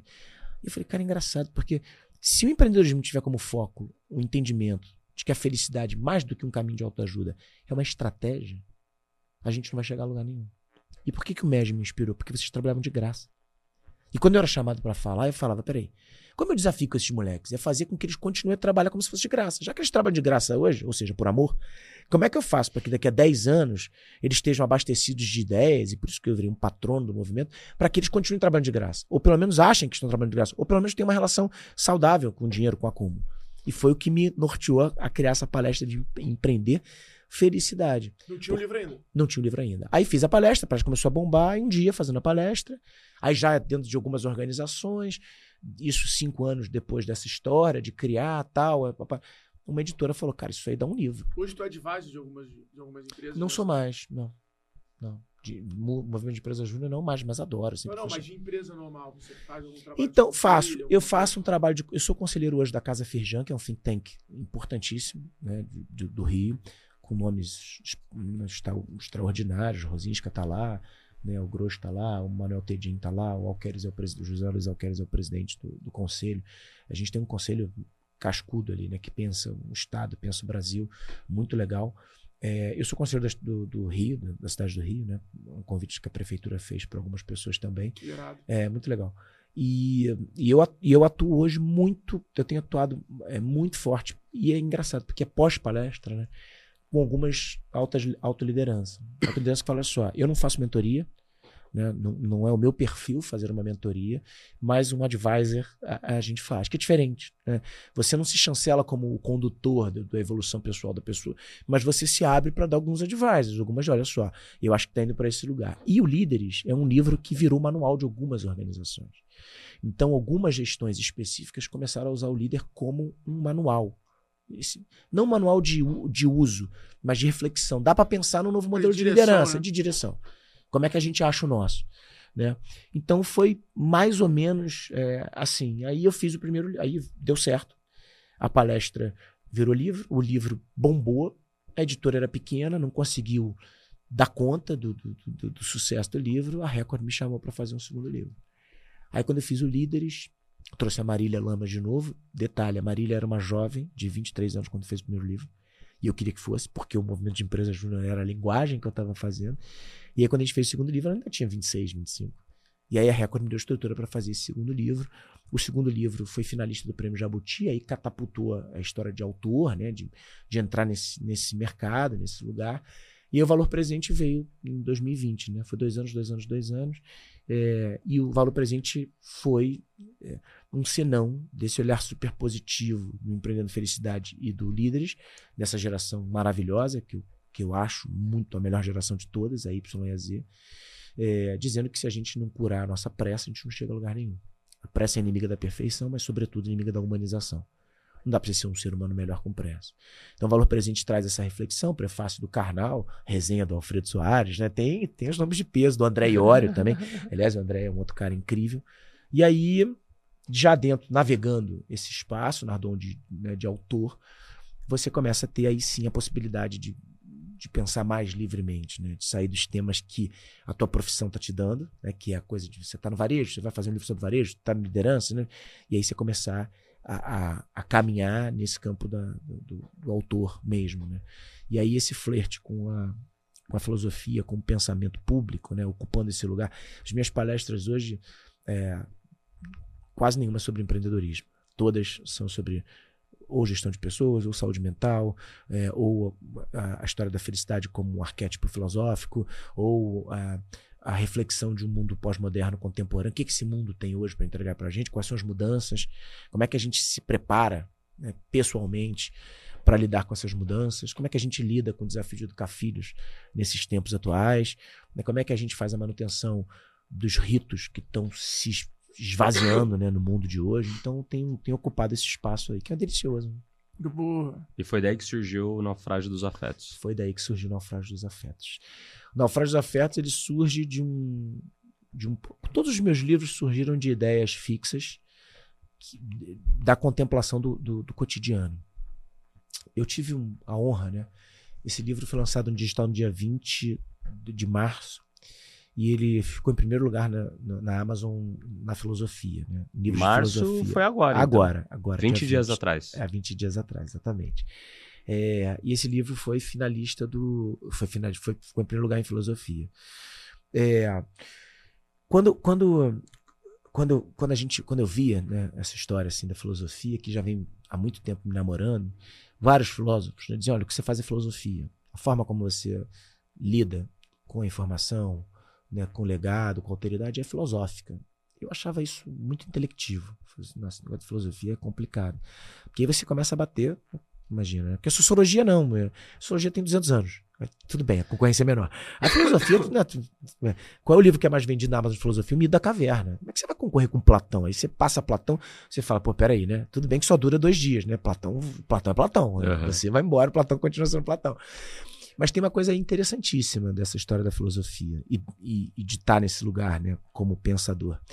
É que você, é, quando você começa a organizar os pensamentos dessa forma, você começa a pensar qual é o seu traço é, filosófico ou né, é, literal. O meu traço é o ordinário. Eu, eu tenho um encantamento por aquilo que é ordinário.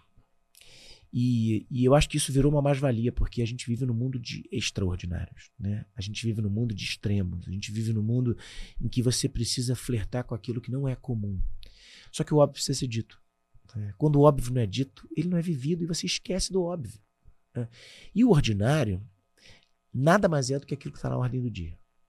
O ordinário é aquilo que você vai precisar fazer, independente de onde você estiver. Não importa se você é o Nardon, né? se você é o Soares, se você é um cara né, com um milhão de seguidores, se você, ou se você tá ali, você vai ter que dar um bom dia. Você vai ter que dar uma boa noite. Você vai ter que encontrar o tal do propósito. Você vai ter que gerir suas emoções, os seus afetos. Então não dá para fugir do ordinário. Então o meu olhar é, literal, o meu olhar sempre é para o ordinário. Eu abracei essa ideia. Isso me encanta. Então, quando eu tô com os meus filhos, eu tô querendo, preocupado com a nota que ele vai tirar né, na escola jesuíta lá de ponta, que ele estuda, mas na, na lida. É claro que é bom. Imagina, né? Seria uma hipocrisia dizer que não, é maravilhoso, né? Teu filho performar, né? O moleque joga bola, é jogador, né? Então, pô, tá jogando lá no time, performando, no lateral esquerdo, né? Joga bem, é, tá, tá performando. Mas é legal quando eu vejo como é que ele lida com os amigos, né? quando ele é substituído, né? Como é, que a- como é que ele lida com a derrota, como é que ele lida com a vitória. Qual a relação que ele tem com o coach dele, com o técnico dele, né? O beijo que ele dá em alguém que precisa, o abraço. Isso é ordinário. A extraordinariedade é dia que ele vai fazer né, o gol. Ele fez um gol decisivo lá, imagina, né? Foi 1x0 o jogo na, na Copa Zico lá, ele fez o gol. Aquilo é extraordinário. Não vai se repetir sempre. Agora o ordinário vai. Ele vai ter que lidar com isso. Então, o naufrágio dos afetos nasce dessa percepção de que a gente ficou, nós todos, né, é, abduzidos pela ideia da, da- da desigualdade social. Essa é uma temática que me saltou aos olhos quando eu estava estudando com esse mesmo filho, com o Bento, né, lá para os estudos sociais da nossa época, hoje, né, HGCN, História, Geografia Ciências Naturais.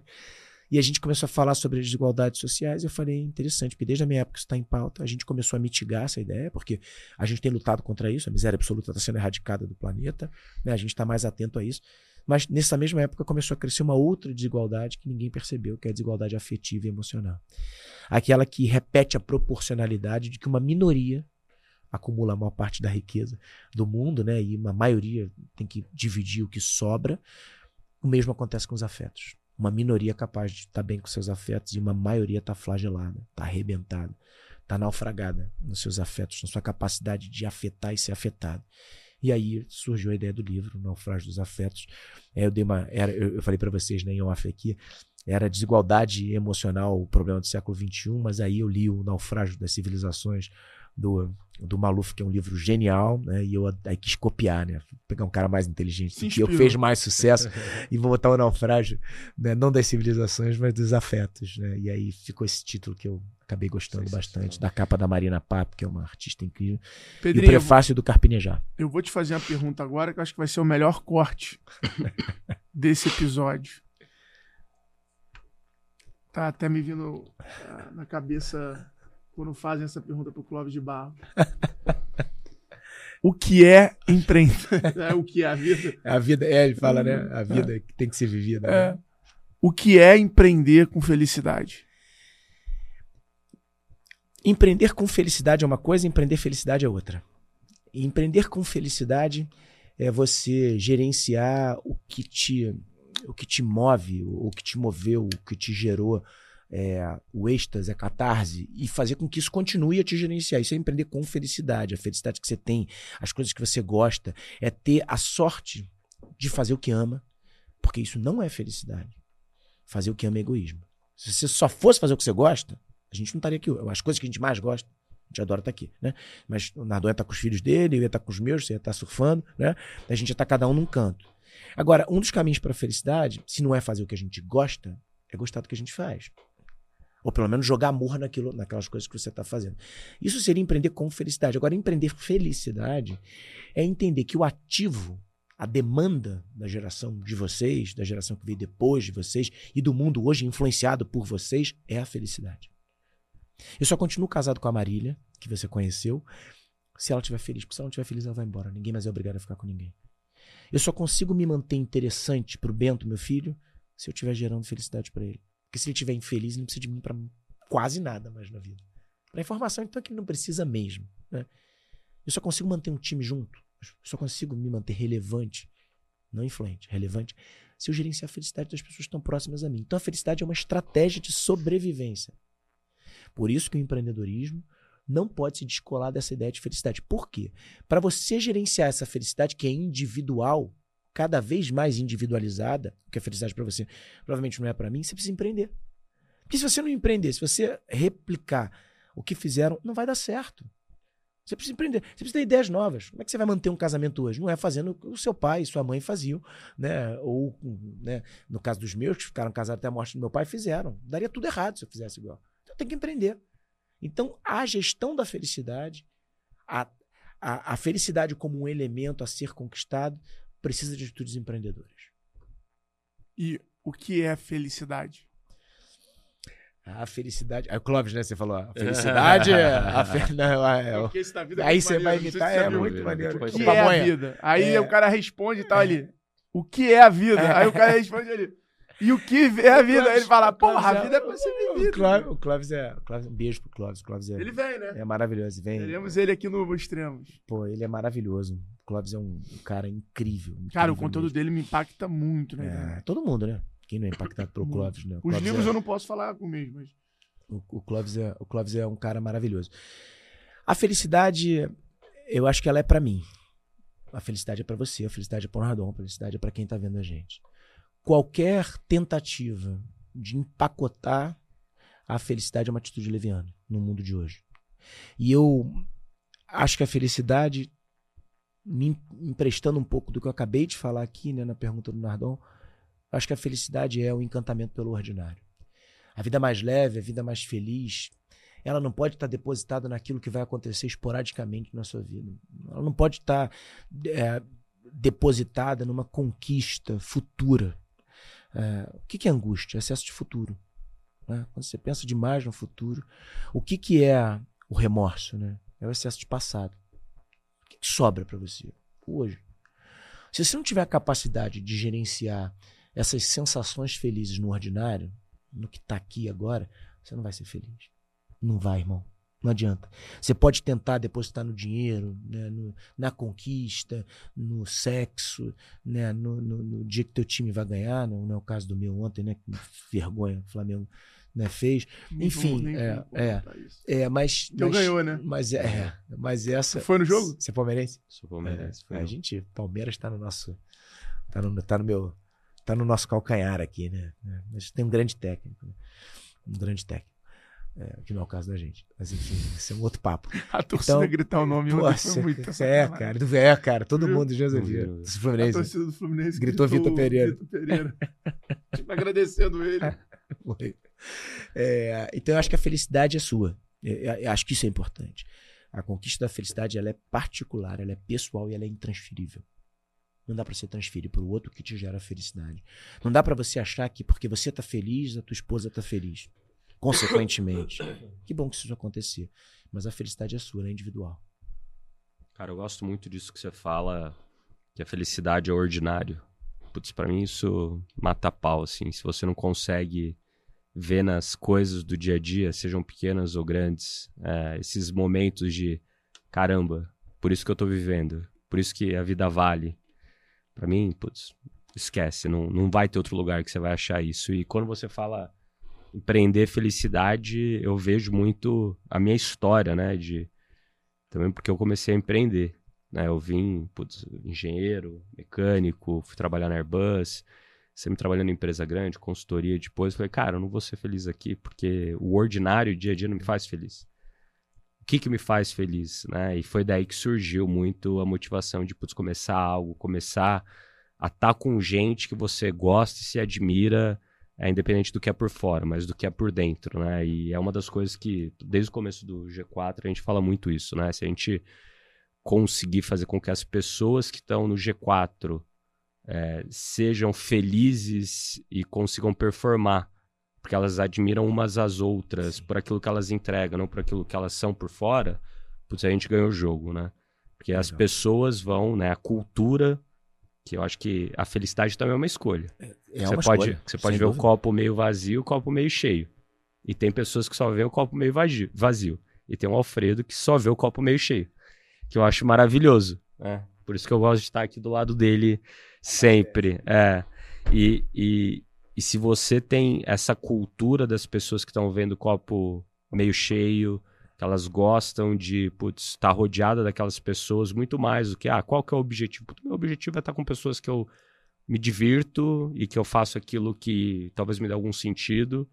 É, eu acho que no fim do dia, que, que, que eu não li seus livros, mas eu acho que tá muito disso que eu falei aqui no seu É livro, você conseguiu talvez traduzir é, é, aquilo que move as pessoas, seja propósito, seja missão, seja meta, mas que no fim do dia é querer ser feliz, é querer, cara, chegar, falar, pô, hoje eu não tô afim de ir, deixa eu ir mais tarde, né? Que você comentou que vocês faziam esses testes há 20 anos atrás. E que no fim do dia, quando você pensa no mundo de startup, né, talvez antes do Covid, que a gente fala muito disso, né, as empresas de tecnologia, elas eram mais flexíveis. Sempre foi. Hoje todo mundo quer ser mais flexível, né? É, que é difícil você conseguir, talvez, ver numa corporação grande, você tem horário lá para entrar, bater o dedo, né? horário para sair, complexos. exato, né? E que você que que tem que seguir aquilo, porque a empresa chegou naquele tamanho, é porque ela precisa continuar daquele jeito. Quando você vai para uma startup ou para uma empresa de tecnologia, ela é mais flexível. E no fim do dia, é, eu vejo que, não sei se é- são as novas gerações são, ou, ou se é qualquer geração, cara, cada pessoa é uma pessoa diferente Sim. né? E cada pessoa precisa da flexibilidade de ser diferente. De es- fazer essas escolhas, né? Exato. E vai ter um dia que você vai estar bem, vai ter um dia que você vai estar meio doente. Então, uma coisa muito legal que você falou, Nardon, e eu quero te perguntar, porque você é símbolo de uma geração, né, cara? Você é Alfredo, assim, da, da geração que, que eu olho, mais Uhum. próxima, assim. Quando você falou que você rompe, porque eu acho que essa é uma pergunta que talvez a gente lá na frente vai, vai conseguir responder melhor. Mas quando você fala que você rompe né, com o mundo corporativo, porque o ordinário não te, não, não te encantava, e você vai encontrar pessoas que dão mais sentido para o ordinário, nesse primeiro momento você escolheu essas pessoas? Ou você acha que você foi escolhido por elas? Ou pelo menos você tá. Porque eu acredito muito nesse. Quando, quando eu vejo essas histórias, né, de. de e vale para tudo, tá? Vale para o campo teológico, vale para o campo corporativo, empresarial, vale para o campo da academia, das, das- da academia que eu digo de ensino, né, das, das escolas. Um Clóvis de Barros, vocês, quando você arrasta uma multidão, né? Tem uma estrela ali, né? Tem uma tem um carisma, tem uma alma, né, filosoficamente falando, que está descolada do corpo, que traz essa luz. Como é que você vê isso? Porque essa é uma curiosidade, uma, uma curiosidade que eu tenho nas histórias como a sua, assim, né? Quando você fez esse processo e saiu, né? Você acha que você já tem uma lei da atratividade que trouxe essas pessoas que estão alinhadas? Ou aquele propósito, aquela vontade que você estava era tão grande que gerou essa felicidade? Ou você teve a sorte de encontrar pessoas que já te faziam feliz ali para montar o negócio? Eu acho que Tudo. eu acho que é um pouco de cada, mas assim, eu acho que as pessoas que estão na mesma vibração, estão no mesmo mood, estão na mesma pegada, Se- elas se encontram. Entendi. Se você está em movimento, você vai encontrar pessoas em movimento. É, eu acho que é muito mais isso, sabe? Pelo menos é, Quando caso, você olha, você É, vê quando- dessa forma. é, quando eu olho o Canui, Você também, né? Alfredo? É, eu, eu, eu, eu acredito, assim. nessa nessa questão do movimento, da vibração de tipo, se você tá numa vibe, você provavelmente vai atrair pessoas daquela mesma vibe. Eu só acho que você tem que é, tem que e, e aí tem uma coisa muito interessante que eu já já vi muito no meu relacionamento, assim, né? Pô, se eu quero ser mais saudável, eu tenho que me relacionar com quem é mais saudável. Então, eu acho que tem um pouco também da maturidade de você tomar decisões de, pô, aquela pessoa ali. Pô, eu, eu, tive grandes amigos na minha vida, mas que se eu ficasse com eles, eu estaria surfando e não teria feito nada do que eu fiz. E a minha vontade era aquela, mas a minha é, vibração, a minha energia conseguiu me puxar para outro lugar. Então, assim, eu tenho um pouco mais, eu acredito um pouco mais nisso, né? De uma forma mais espiritual, assim, mais ampla. Mas essa é a minha visão, assim. Eu acho que você tem que, em alguns momentos, ter maturidade para entender que a tua energia é, é, que vai, é igual o bem e o mal. Vai existir a energia do bem e do mal.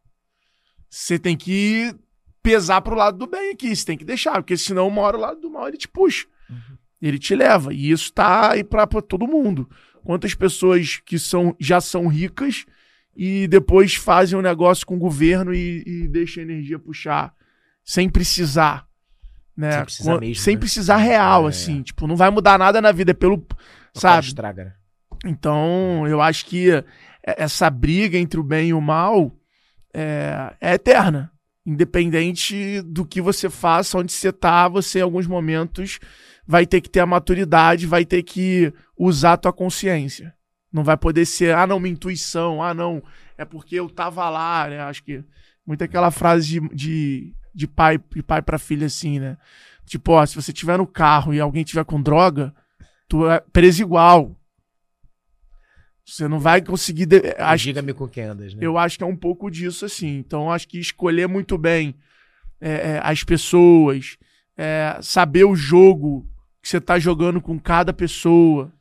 Eu acho que isso são coisas que vão vão apoiando o, o bem, o certo.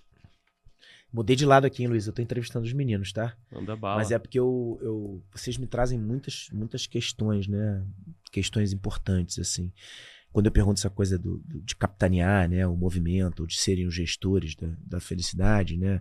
Ou do propósito, né? Ou do encantamento do dia a dia, do ordinário, né? Que é aqui o que a gente está falando, é, tem hoje uma luz que a gente, no campo aqui do pensamento, que a gente joga sobre a geração, sobre a questão geracional, é que é uma dificuldade de, de abraçar esse, esse processo né, que é construído que é o caso de vocês, que foi o meu caso, né? O caso de vocês até mais, porque eu acho que vocês esticaram a corda, né? Vocês foram para uma, né, para um crescimento, né? Bruto, bruto no bom sentido, né? É, as contingências foram, foram aumentando, assim, né? A responsabilidade, né? Tudo isso que vocês trouxeram. Mas a gente, hoje eu vejo que as mídias sociais, elas trouxeram e trazem pra gente a possibilidade de muita gente se enganar, muito jovem se enganar, achando que vai mudar o mundo com pensamentos positivos. Não vai, né? O que muda o mundo são as atitudes positivas. E existe uma diferença grande entre a passividade do pensamento positivo e a sempre avassaladora força de uma atitude positiva. E é sempre uma coisa que é, a dúvida hoje, né? A possibilidade de mudança, é, a cartela, como diria Zygmunt Bauman, né? Você tem tantas escolhas que você acha que você está livre, mas você está numa gala de ouro. E a felicidade, é, eu acho que ela vive um, um, um ponto de equilíbrio entre a segurança e a liberdade. A gente está aqui na maior cidade do país e uh, o sonho da maioria das pessoas que vivem em casas de muro altos, câmeras e carros blindados é botar o pé na grama. Talvez quem pôde né, tenha feito isso nesse feriado que a gente acabou de, de passar aqui, né? E aí quando você está lá, faltou o Wi-Fi, o ar-condicionado, os mosquitos começaram a encher o saco, você volta para sua relação de segurança. E a gente não encontra esse meio do caminho, né? É difícil, né? A gente está nesse lugar ali. Bauman dizia muito isso. Tem um livro lindo do Bauman, A Expulsão do Outro. É muito legal. Ele fala do quanto a gente né, não consegue entrar na realidade do outro e quanto a gente fica dentro dos nossos muros para cá. Bauman deu contribuições maravilhosas para a humanidade.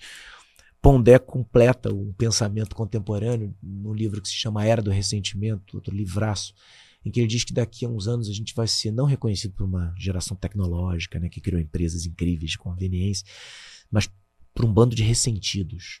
Né? Porque a gente quis tanto, tanta coisa, e achou que o mundo tinha que dar pra gente, que a gente ficou ressentindo. E não ponder, mas eu, eu acredito que o ressentimento é o único sentimento que acompanha a gente pro resto da vida.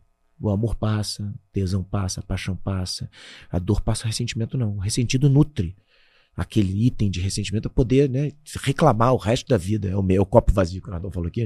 O cara fica né, reclamando o tempo inteiro como um ressentido.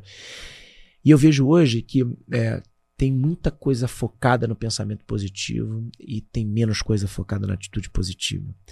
No campo da, da caridade, a gente vê isso a todo momento. Né? Pessoas que se sensibilizam pela tragédia na África, pela, pela, por um problema que acontece no Afeganistão com o Talibã durante uma semana. Você posta, né? você se sensibiliza com aquilo, a tragédia que acabou de acontecer né, em Blumenau. A gente, pai, né? não dá para você não chorar, não se emocionar. Mas isso passa. E aí você esquece que a tua zona de atuação é que teu braço alcança, né? Pô, abre teu braço aí. O que você tá fazendo pela Luísa? O que, que você faz pela Amanda? O que, que você faz né, pelo, o cara que abriu a porta pra gente. Você pode ajudar essas pessoas a todo momento e você tá né, preocupado em, né, em, focar no que você tá fazendo lá, porque o problema é teu. O Afeganistão não é teu problema. Você pode dizer que você está sensível. Você pode dizer que você está preocupado com a fome da África, porque aquilo não te incomoda. Não, não, não te incomoda quando você está dormindo. Né? É, eu queria saber como é que vocês veem essa hoje, esse convite ao empreendedorismo, sabe? Para a geração mais nova. Ou se vocês acham que as gerações que foram bebendo da fonte de caras como vocês estão sendo nutridas e alimentadas. O G4 faz isso. É, ou, ou, vocês enxergam um tipo de dificuldade nesse lugar de entender que tem dores, né, que o processo é mais complicado e que para você se encantar por um processo complicado, você precisa se aprofundar nele. Como é que vocês veem isso? Ambos. Cara, posso começar aqui. Eu acho assim, é curiosidade, tá? A nossa geração. É... A geração antes da nossa construiu impérios. O UOL. Tem vários aí. JBS, tem. Enfim, independente de circunstâncias. Mas foi uma geração que construiu grandes impérios no Brasil. XP, né? Vetex. São empresas que criaram muito valor. Ficaram muito grandes. A nossa geração já foi uma geração que conseguiu criar valor também, mas já acho que foi uma geração do exit. Uhum. Foi uma geração que um grande desse comprou, e aí o cara ganhou muito dinheiro, mas já foi uma geração é, de criação de menos valor, assim, de, de, império, e foi comprada pela geração mais velha. Né? Tô refletindo aqui quando você fala. Tá. É, tá pensando na resposta. Quando a gente vai para a geração que está chegando, eu já vejo que é uma geração que está construindo. É, e aí eu vou, para quem tem hoje 17, 18, 19 anos, é uma, é uma geração de monetização. Eles não estão nem aí para criar valor. Criar valor, equity, virou, virou um tema para vender curso. Virou um, uma corrida maluca num, labi num labirinto. É, mas o que a galera tá motivada mesmo é em monetizar. Então a galera praticamente quer monetizar o presente. Então você pega esses caras de stream, cara, os caras fazem stream 12 horas por dia, 10 horas por dia. E como é que a empresa lá paga eles? Por stream feito, por hora, por minuto e tal. Músico hoje, o cara quer fazer uma música para estourar no Spotify. É, ele, nem sei se ele tá querendo fazer muito show, não, porque se estourar no Spotify, ele já ganha tanto dinheiro, e aí ele ganha mais seguidor, mais rios, mais. Né? Então a gente tem hoje vários casos assim, né? Até eu acho que o, o, grande artista do momento é o MC Sem Música, que ele não tinha música, o MC Daniel. E hoje o cara bate 5 milhões de views no stories do cara, e aí os contratantes querem o cara, e aí o cara lança música, é estouro no Spotify e tudo mais. E o cara faz super bem, é, é uma comédia assim. Ele é um artista. Se ele é músico ou não, eu já não tenho capacidade técnica para avaliar. Mas como pra artista, sim, ele é um personagem é. maravilhoso. É, então eu vejo uma geração embaixo. A pessoa de baixo hoje, ela não quer empreender no sentido de, cara, quero gerar emprego, quero montar uma empresa, quero mudar um, resolver um problema. A pessoa quer abrir um dropship, vender direto da China, ganhar dinheiro e comprar um carrão. É, dá para perceber quando você pega uma ferramenta igual o TikTok, que é muito uma plataforma dessa geração, que, cara, o cara, ele tá querendo empreender para comprar casa, ele quer empreender para comprar o carro. Primeiro o carro, né? Ele empreende para comprar a casa, aí empreende para comp é, pra comprar o carro, depois para comprar a casa. Aí você olha e fala assim, pô, mas será que esse cara, ele sabe é, que ele precisa ter dinheiro para manter tudo isso? Será que esse cara sabe é, que é importante ele construir patrimônio? Será, aí eu vou fazer a pergunta mais de alto mundo, será que esse cara sabe que ele tem que, por ser empresário, recolher a sua previdência? Será que ele, ele sabe que ele precisa fazer lá? Que ele precisa emitir o boleto para pagar o contador dele precisa disso? Ou não? É, o dinheiro tá lá virtual caindo, aí ele compra Bitcoin, ele ganha mais, aí ele vende o curso, e aí a coisa vai vai acontecendo. Então, essa é a minha visão que eu vejo da troca de geração. Acho que empreender hoje é tá muito sobre monetizar alguma coisa e não sobre construir valor para capturar lá na frente que foi muito que a nossa geração já viveu um pouco, só que viveu um pouco numa era aonde existiram esses gigantes. Difícil. São poucas pessoas da nossa geração que não foram adquiridas por uma empresa gigante.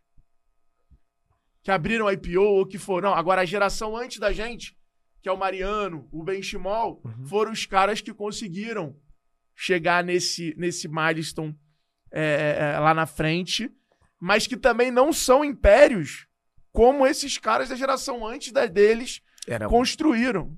E aí tudo bem, eu acho que entra uma questão de, de tempo com dinheiro, né? De gerações com, com recurso, porque esses juros é, é muito exponencial. Mas essa é a minha visão. É, você explorou bem, Alfredo. Cara, eu, eu tenho outro ângulo aqui da, dessa resposta. Eu acho que o, sempre a geração que vem depois, ela acaba usufruindo da, do que as gerações anteriores fizeram. Né? Então, hoje em dia tem muito mais infraestrutura para qualquer coisa que você queira fazer, porque já está pré-pronto. Né? O que tem um lado de facilidade, que parece que é mais fácil é, chegar e resolver as coisas, tem, eu acho que, um lado que elas não dão valor é, é, para o processo, né? No fim do dia, uma pamonha demora um fim de semana inteiro para ser feito, né? Você já fez pamonha já? Não. Não. Então, quando eu era moleque lá no interior, a gente ia lá fazer pamonha no sítio do meu tio lá. Então, ia lá no sítio, pegava a, o, o, milho que tá verde no momento de fazer a pamonha, daí leva pra casa lá do tio, no sítio, daí junta a família inteira. Daí, cara, criançada tira a palha verde, separa, daí tira os cabelinhos do, do negócio, daí as tia rala o, o, o milho no ralador, daí o milho vai pro forno a lenha, né? Daí é bom para fazer o curau, para fazer a pamonha, ou até para fazer o bolo de milho. Masterchef de pamonha. É, e, e, e, daí demora outro dia, daí o outro dia são três dias para você fazer o processo inteiro. Então as coisas têm processo na vida. Né? Eu acho que isso faz um pouco também do que você falou de felicidade, do ordinário, putz, esse momento da família junta, é, putz, era algo que eu me lembro até hoje, só que é um processo, demora para você chegar lá. As coisas têm começo, meio e fim. Eu vejo que as. Não sei se é a minha percepção, mas por causa do TikTok, por causa do. do é, tudo instantâneo, tudo que você tem hoje é instantâneo. Você tem dose de dopamina instantânea na tua cabeça. Eu vejo meus moleques lá quando a gente tá assistindo TV Cara, falou, cara, como eles vão aprender hoje? Porque ele vê um, um, desenho que é sensacional, ele fica toda hora, putz, o desenho vai para lá, vai para cá, é dinâmico, o negócio é feito para entreter a criançada, né? É, então eu vejo que talvez essas novas gerações não entendem, ou posso estar errado, mas que as coisas têm processo, tem começo, meio e fim. Eu acho que uma das, é, é, uma das consequências disso é isso que você falou, Alfredo. As pessoas querem monetizar agora. Por quê? Porque vê a pessoa, vê o palco de teu, meu, do Alfredo, do Thales, de quem seja, no Instagram, que é o que você falou, estraga para mim, mídia social estraga as pessoas. Eu até, né, eu, eu, sigo algumas pessoas, mas, cara, cada vez menos fico no celular, cada vez, cada vez mais tento ficar presente com a minha família. Né, aproveitar os momentos que eu tenho com eles, até falo para pessoas, cara, para de ver Instagram. Não, não tem. Isso, Isso daí, cara, Final é. de semana tu manda mensagem pra ele e vem só na segunda. Cara, isso daí é, cara, assim, porque você começa a se comparar. A minha felicidade contra a outra e a da outra não é verdadeira. Mas, Então, quando você vem para gerações novas, eles acham que tipo, as pessoas conseguiram rápido. Ninguém vem que demorou 20 anos para você ter sucesso da noite pro dia. 20 anos pra você ter sucesso da noite pro dia. E quanta merda você já não comeu, noite mal dormida você não dormiu, quanto que você não teve que pagar o preço para chegar até lá, o quanto que você não teve que fazer o processo da pamonha. Porque para comer a pamonha no final de três dias, ou o, o curau, ou o bolo de milho, demorou três dias para você fazer e mais três, quatro meses para o milho chegar no ponto de ficar verde para você colher para fazer. Dá trabalho para você, tem que pagar o preço, não é que dá trabalho, você tem que pagar o preço. Ué, quer ver outro exemplo? Então, então eu, eu vejo isso, assim, eu acho que hoje a- O processo. a- o processo ele é importante. É, também é no processo que eu vejo que é a felicidade, que volta ao teu ponto das coisas ordinárias do dia a dia. É ali que você vai encontrar felicidade, não é no fato de chegar lá e comer um bom pamonha, milho, o que seja. Mas, cara, o processo, o processo é divertido. Isso marca na memória. né? Eu não estaria contando isso pra você se eu não tivesse vivido isso Claro. várias Com vezes. né? É, várias vezes quando, quando eu era criança. É, e eu vejo, assim, agora mudando um pouquinho, eu acho que falta atitude nas pessoas, mas isso é, é de todo mundo. Você vê que nem se falar, ah, tem 2% da população que tem 50% é, é, é, da, da riqueza do mundo. Se Se atitude, você, se você chegasse hoje e distribuísse dinheiro de uma maneira igual, até aconteceu isso, eu, eu não lembro o livro que eu li, que ele falava disso, que na China teve um momento que o socialismo foi, ou o comunismo lá, numa, numa época, não sei se foi de Mao, que, foi, que ele foi instaurado, e eles redividiram o dinheiro entre todo mundo. E duas gerações depois, o dinheiro voltou para as mesmas famílias Do mesmo jeito. do mesmo jeito que era antes. E daí você fala, ué, por quê? Não teve uma redistribuição da renda? Teve, mas tem gente que tem atitude, tem gente que é inconformado e tem gente que quer sair do, do, do dia a dia e para um, pra um momento diferente.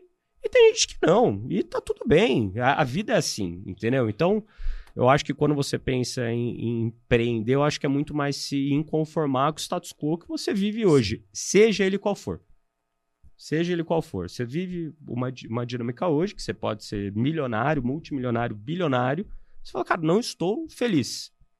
E então você tem atitude, você executa para chegar em algum lugar, para você sair daquele status quo que você vive hoje, seja ele qual for, né? E daí é, é, você começa a ver, eu acho assim, né? Tem, tem alguns casos, principalmente da- da- desses high achievers, né? Dos caras que conquistaram muito, tipo um Elon Musk. Cara, o cara é doente, brother. É As pessoas que são muito boas em algo, ela é doente em algo. Ela não é equilibrada. É o contrário do equilíbrio. Se você pensa num, num, num- num atleta olímpico, o cara é doente em alguma coisa. Porque, cara, ficar na piscina, que nem o Michael Phelps ficava, 365 dias. 365 dias Nada. ou 360 por ano, cara, nadando 4 a 5 horas por dia, você é doente, cara. Você é viciado na natação. Eu já fui viciado em natação. Você também já foi viciado em polo. Cara, é, é- é algo, tem algo que você é, é conectado a uma coisa diferente, então você, e tá tudo bem. O que você tem que entender é, eu sou assim. E eu tenho que ser feliz com o meu status de ser assim. Agora, quando você vai para um Elon Musk, cara, que teve, sei lá, tem 10 filhos, teve, sei lá, seis esposas diferentes. É, cara, faz o negócio, trabalha na fábrica lá da Tesla, vira à noite. O cara, é- ele é conectado de outra maneira. É, conheço alguns bilionários Então, que são desse jeito e que, cara, é a vida do cara, o cara teve alguma coisa na infância dele que fez ele virar essa chave desse jeito pro bem ou pro mal, algo que marcou muito a vida dele naquele momento e que faz ele ser doente naquele sentido. E quando eu falo doente, não é um doente de isso ser ruim ou ser bom. uma É falta de equilíbrio. É falta de equilíbrio. É, patológico, mas não quer É, dizer que é é, ruim. exato, e tem gente que admira isso como sendo bom, ou tem gente que fala, não, isso é ruim. Eu não julgo.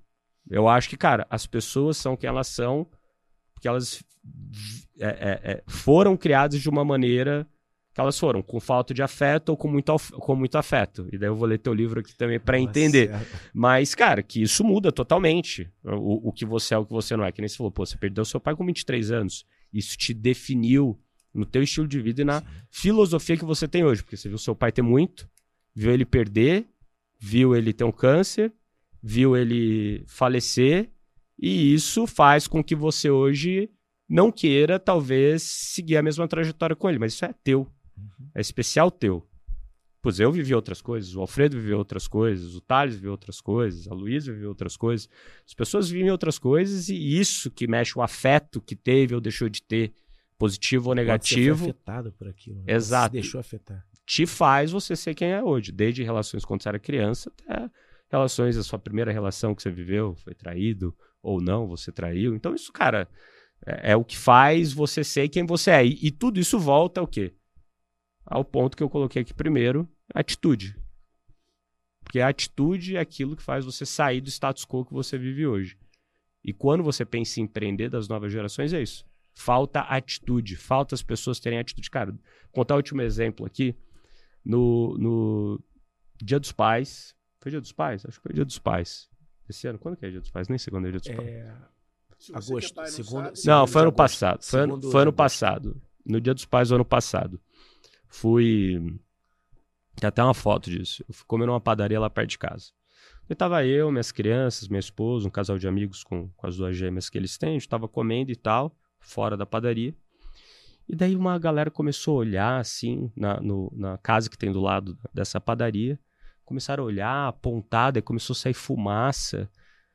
Daí as pessoas foram indo assim, daí, cara, de repente, um fio né, na rua fez pá, pá, pá, pá, pá. Estourou o fio, daí eu olhei aqui, eu falei, cara, que loucura, né? Deu, amor, tira as crianças daqui, que eu olhei o fio, minha cabeça já tá mil por hora, né? Putz, se um fio forte. desse cai aqui na gente, porra, pode eletrocutar alguém, né? Deu, amor, leva as crianças pra lá. Já falei pro casal que tava, meu, vamos ali e eu vou ver o que, que tá acontecendo. Daí eu fui ver o que, que tava acontecendo. Estourou a caixa de força é, é, da casa rua? do lado, da casa. da casa do lado. Começou a curto-circuitar. Curto-circuitou, estourou o fio lá em cima, só começou a pegar fogo. Só que, meu amigo, na hora que eu cheguei, o fogo já tava dessa altura, cara. E ninguém. Ninguém fez porra nenhuma. E eu falei, caralho, todo mundo Vai- inerte. Cara, deu, deu já cheguei, já comecei a coordenar. Deu, galera, vai lá dentro na padaria, pega, pega extintor. Meu, já liga pro bombeiro. Tal, já comecei a coordenar. De repente chega as- os extintores na minha mão.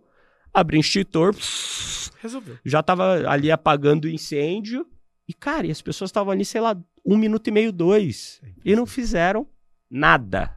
O que, que é isso? Pra mim é atitude. Só que eu sou ligado desse jeito. Eu sempre, desde moleque, tomei atitude nas coisas que eu faço. As pessoas deixam a vida levar. Tá lá dentro da água, a água esquentando, pessoa não faz nada, não toma atitude. Daí vira um sapinho. Tem gente que ainda compartilha. Fica mais exato. preocupado em documentar, né? O- Ah, o- então, assim, eu acho que hoje, é, é, quando volta nesse lance de empreender, é a atitude. Se você tem atitude, quer dizer que você vai empreender um negócio novo? Não, empreender pra mim é ter atitude, é resolver algo que ninguém quer Em resolver. todos os âmbitos, né? Exato. né? Você falou um negócio da atitude, me fez lembrar um, um livro maravilhoso que se chama Filoteia. É, a introdução a uma vida devota. É uma carta que São Francisco Sales escreve. São cartas que São Francisco tá, é, Sales escreve é, para hipotética Doroteia, que é para Filoteia, que é uma, uma aspirante, uma vida devota. É um livro que tem uma parte religiosa interessante, mas é um livro que vocês, vocês têm que ler, porque o livro é lindo. E tem uma coisa super interessante que me fez lembrar quando você está falando de atitude, né? que ele fala que para tudo na vida você precisa ser devoto, você precisa de devoção para tudo. E ele dá o exemplo. Não importa se é para uma vida monástica, né, cheia de restrições, ou se é para você é, lavar pratos. Você precisa de devoção.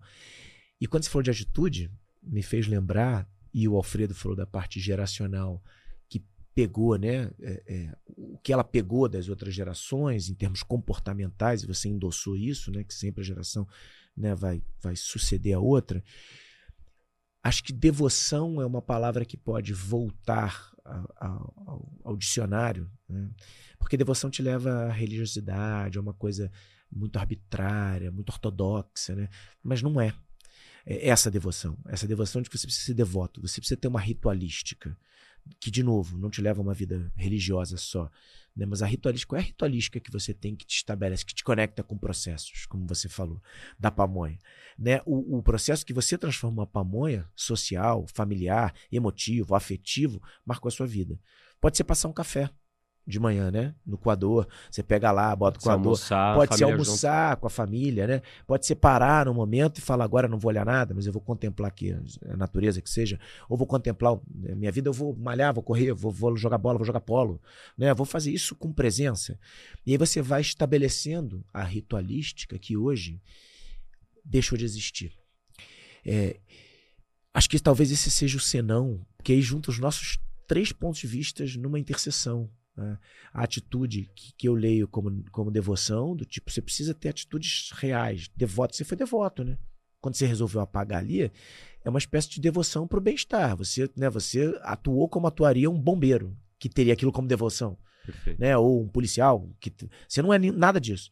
Mas você se emprestou de, uma, de alguma coisa devota, né? De, você fez um voto para aquilo, para poder atuar naquele lugar. É, quando a gente pega esse elemento e a gente traz de novo para o dicionário, quando a gente estabelece essa ritualística, porque não é uma ritualística de postagem. Né? Eu entendo super a sua análise, concordo majoritariamente. Eu, por exemplo, adoro as mídias sociais. Mas por que, que eu adoro as mídias sociais? Porque eu há muito tempo decidi que é, eu, se eu pudesse, eu ficaria com os meus 40 mil seguidores aqui. Não passaria deles. Né? Porque é onde a mão alcança. É. Quando eu já vejo você, já vejo ele, já falo, cara, peraí. É.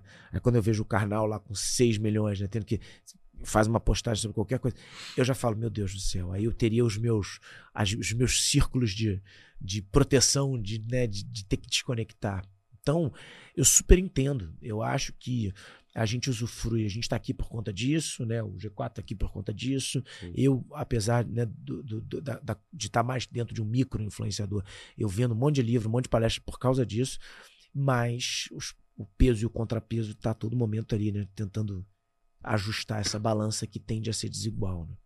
Cara, quando eu falei de mídia social, acho que é muito mais porque as pessoas que nem, sei lá, cigarro ou álcool hoje, elas não sabem o limite das coisas. É entorpecidas. É isso, que foi um pouco do que você trouxe no começo. Tipo, a, a, gente vai tratar isso aqui como droga daqui 10, 15 vai. anos, entendeu? E, e, e, eu acho que essa é a foda, porque você não entende que é droga. Que nem açúcar. As pessoas não entendem que açúcar é droga. É droga, cara. Você depende disso. E vicia. E vicia. vicia. E, e, e, é que nem esses, esses, lances de endorfinas. Toda hora você quer mais, você quer mais, você e... quer mais. Eu acho que, é, que é, é aí que eu acho que é o lado ruim. O lado bom é Cara, óbvio. É, é, é, óbvio, Por isso que porque... deu certo. Por isso que exato, o negócio funciona. Porque, é, quando você fala dele. Porque, pô, é, é. quanta coisa você não aprende lá, que você consegue ver ou se inspirar, ou às vezes se acorda até. Né, que tem pro lado bom e pro lado ruim. Você tem que ver de novo o copo meio cheio ou meio vazio, né? Pô, às vezes você não tá afim de fazer esporte. Daí você vê lá o teu amigo postando que fez esporte. Uou, você vai lá e faz esporte. É. Não, daí você vai lá e faz. Porra, não ia levantar hoje, vai e faz. Mas eu ainda acho que as pessoas não conseguem entender. Como tudo na vida, tem os dois o, lados. O, o, o papel que a mídia social tem pro bem ou pro mal. E quando tem pro mal, elas não conseguem cortar o vínculo. Pelo contrário. Como a droga. É. Como a droga. Tem uma coisa que é, você está falando me, me, metaforicamente. Me, eu estudei com meu filho, eu, eu, era muito ruim em matemática. Teu filho tem quantos anos? Tô mais velho. Cinco. Cinco. É, daqui a pouquinho, no segundo ano, ele vai começar a dar na matemática as figuras planas. Né? É, e o Bento, muito bom em matemática, a gente estudando figuras planas, começamos por sólidos geométricos. As figuras planas, triângulo, quadrado, né? círculo, os sólidos geométricos, o cone, o cubo. E quando você vai estudar tridimensão, fica difícil pô, número de arestas, vértices, lados, né? Você embola. Né? E aí, quando eu vou estudar com eles histórias geométricos, eu tenho que. Volto, os, os, né? Eu volto e falo, caceta, peraí, cara. Né? A gente estudou agora para matemática, semana passada. E eu fico pensando nisso. O, a problemática das mídias sociais é a falta de angulação. Perfeito. É, é teríamos que ter essa consciência. A, a, imagem que você vê é plana, estática, né? É, você está vendo ali o triângulo, né? Ele te oferece pouco, porque é, é, é, o triângulo que você corta nessa folha. Agora, bota um cubo na tua frente. Começa a viajar no cubo, nos lados do cubo, de como é que você bota ele, né? Vai desenhar o cubo, né? Até dimensão que você bota no papel. E eu acho que não existe isso nas mídias sociais. Esse é o grande problema. Essa, esse impacto estático, diagramável, sem aresta. Você não consegue espiar por trás né, do, do, que está acontecendo. Porque, além dos filtros, você tem a questão estática. Eu acho que esse é um. Talvez essa seja uma metáfora que me surgiu agora desse de complexo estudo que eu estou tendo com meu filho da matemática, já que eu não foi bom, ao contrário de você que é engenheiro, é, que, que eu acho que vale ser é, colocada talvez no lugar da, de uma experiência patológica, nociva das mídias sociais. Super, super de acordo, cara. Muito bom. Pedrinho, se você tivesse um superpoder para acabar com um problema do mundo, qual problema você acabaria? Agora, nesse momento que É, a gente está gravando o podcast, a assumir com o Vitor Pereira do Flamengo. Se- Seria esse superpoder, assim. Se agora seria esse. Com um superpoder, resolver agora. E eu pegava lá com o Jorge Jesus e trazia de volta pro Flamengo, assim, agora. Pô, mas, Mas- não é, não é pros flamenguistas, é pra humanidade, humanidade. pô. Mas a gente tá falando de 50 milhões de pessoas. A gente vai impactar, pô. Não, não, mas se eu pudesse. muito se, eu, bom. pu- se eu É mais pudesse. que é muito país, pô. É muito, é gigante o negócio. Não, eu. Se eu tivesse um. Se eu, ti- se eu tivesse um, um Não, super- você não precisa ter mais Não, nenhum. não, acabou, ganhou, resolveu, já tá entendemos, né? resolvido, pô. Eu acho que eu faria as pessoas lerem clássicos se eu tivesse um superpoder. Porque a nossa relação com a, com a ancestralidade, nesse livro, Naufrágio dos Afetos, é, eu fui faz- foi a dedicatória mais fácil para fazer. Eu sempre fico pensando, um monte de gente que me ajudou a chegar no livro. Esse eu, eu coloquei primeiro para minha esposa, porque eu disse que ela me confronta com todos os afetos, né? E aí não tem nada de romântico nisso, né? Porque é tiro, porrada e bomba, amor, né? Briga, tudo ao mesmo tempo. Então você é afetado o tempo inteiro numa relação matrimonial de 13 anos, né? Filhos e tal. Então foi isso, agradecendo a ela por estar comigo. Mas esse aí que você está lendo agora, Nardão, esse para mim é, é, a- é- é- é- talvez seja o porquê que eu estou falando aqui dos clássicos, né? Porque a ancestralidade e a alteridade, a ancestralidade e o futuro é o nosso é, é o que move a gente, né? O que a gente recebeu de quem veio antes e o que a gente está dando para quem vem depois. Então eu acho que fazer as pessoas lerem o que todo mundo leu, né? Se conectar com os clássicos. Não falando só dos clássicos dos livros, né? Mas eu acho que restabelecer um pouco a força da ancestralidade. Se eu tivesse esse poder, eu faria isso, né? Se eu pudesse colocar é, as crianças para escutarem, para lerem né, Machado de Assis, todas com entusiasmo, se eu pudesse né, pedir para as pessoas entrarem num templo, seja ele qual for, não importa a sua religião, mas se estabelecer com que né, não está aqui palpável, que está entre o céu e a terra. Se eu pudesse convidar, eu acho que os clássicos, o que moveu a humanidade até agora, precisa ser pelo menos consultado. E eu acho que a gente está descartando essa história. Tem uma geração que acha que o mundo nasceu com iPhone. E aí é preocupante. É, cara, eu acho que assim, o- eu nunca escrevi um livro, né? Porque eu acho que eu tenho um pouco daquilo que você falou off aqui, pra mim, que você não tem, né? Que você escreveu esse by yourself, sozinho, né? É, eu tenho muito o medo pra escrever do perfeito. É. Né? Se não sei como eu quero, que é o totalmente contrário dele. Foda-se, vai, sai do jeito que for. O é um- importante é, sair logo, e é um né? perigo mesmo. É, mas eu acho que uma coisa legal dos livros, principalmente isso que você falou, né? De livros mais antigos e que, cara, são, são anos e anos de pensamento. Que De, foi validado, de, né? de, de destilar aquilo que está na tua cabeça ou na cabeça de grandes pessoas do mundo, que elas tiraram um tempo precioso da vida delas para escrever de uma maneira é, direta ao ponto aquilo que toca elas, né? E, putz, se a gente não dá valor a isso, né? Porque, cara, é padrão, tudo é padrão. As pessoas já viveram isso em algum momento na humanidade, já passaram por esse tipo de desafio. Pô, tá aqui, tá escrito. Se tá aqui escrito, como que eu faço, talvez, para fazer o download disso pro meu cérebro e evitar problemas que eu poderia ter, né? Ou pelo menos achar portas ou padrões que acontece, aconteçam para né, chegar mais fácil no meu objetivo. Muito bom. Excelente, irmão. Obrigado. Pô, obrigado. Que a a gente se vocês, veja cara. mais. Que delícia conversar Você é com nosso vocês. convidado no G4. A gente faria Vai ser incrível. 10 horas de papo aqui. né? Duas horinhas. Nossa. Obrigado embora. a vocês. É um prazer, assim, sem nenhuma, sem nenhum exagero. É uma honra gigantesca, porque acho que a minha inspiração para escrever, né, para para aceitar né, esse lugar de pensador, para para empreender, veio assistindo vocês darem certo, mesmo assim, sabe? Vocês representam uma geração que foi uma aposta minha e que consolidou essa aposta. Então, é um reforço, né? é um reforço filosófico também estar tá aqui com vocês, assim, porque é muito legal, muito legal ser, me manter conectado com, com uma geração que eu acho que mudou o mundo para melhor, assim. Né? Tomara que a gente consiga se manter nesse processo evolutivo. Eu sou um otimista, né? Então, eu acho que a gente está evoluindo bem. Também sou. Acredito nisso. Pra te seguir, Alfredo. Arroba Alfredo Soares. Pedrinho Salomão. Arroba Pedrinho Salomão. Bruno.nardon. E ó, chequem esse livro aqui. O Naufrágio dos Afetos. Sigam lá esse homem. E lá, com certeza, no Pedrinho.salomão. Pedrinho Salomão. Pedrinho Salomão, tudo junto. Ele vai estar falando desse livro dele aqui, maravilhoso, que eu vou começar a ler hoje. E não esqueçam também de seguir a gente no Instagram, de seguir a gente no Spotify, para a gente poder estar tá junto e você conhecer os nossos episódios aqui do Extremos. Bom, foi isso. Mais um episódio, galera. Espero que vocês tenham curtido. Agradecimento especial a Salesforce, que é patrocinador aí desse podcast, que entrevista, que debate com os grandes nomes do empreendedorismo brasileiro. Tamo junto, bora vender e a gente se vê no próximo episódio. Valeu! Beijo.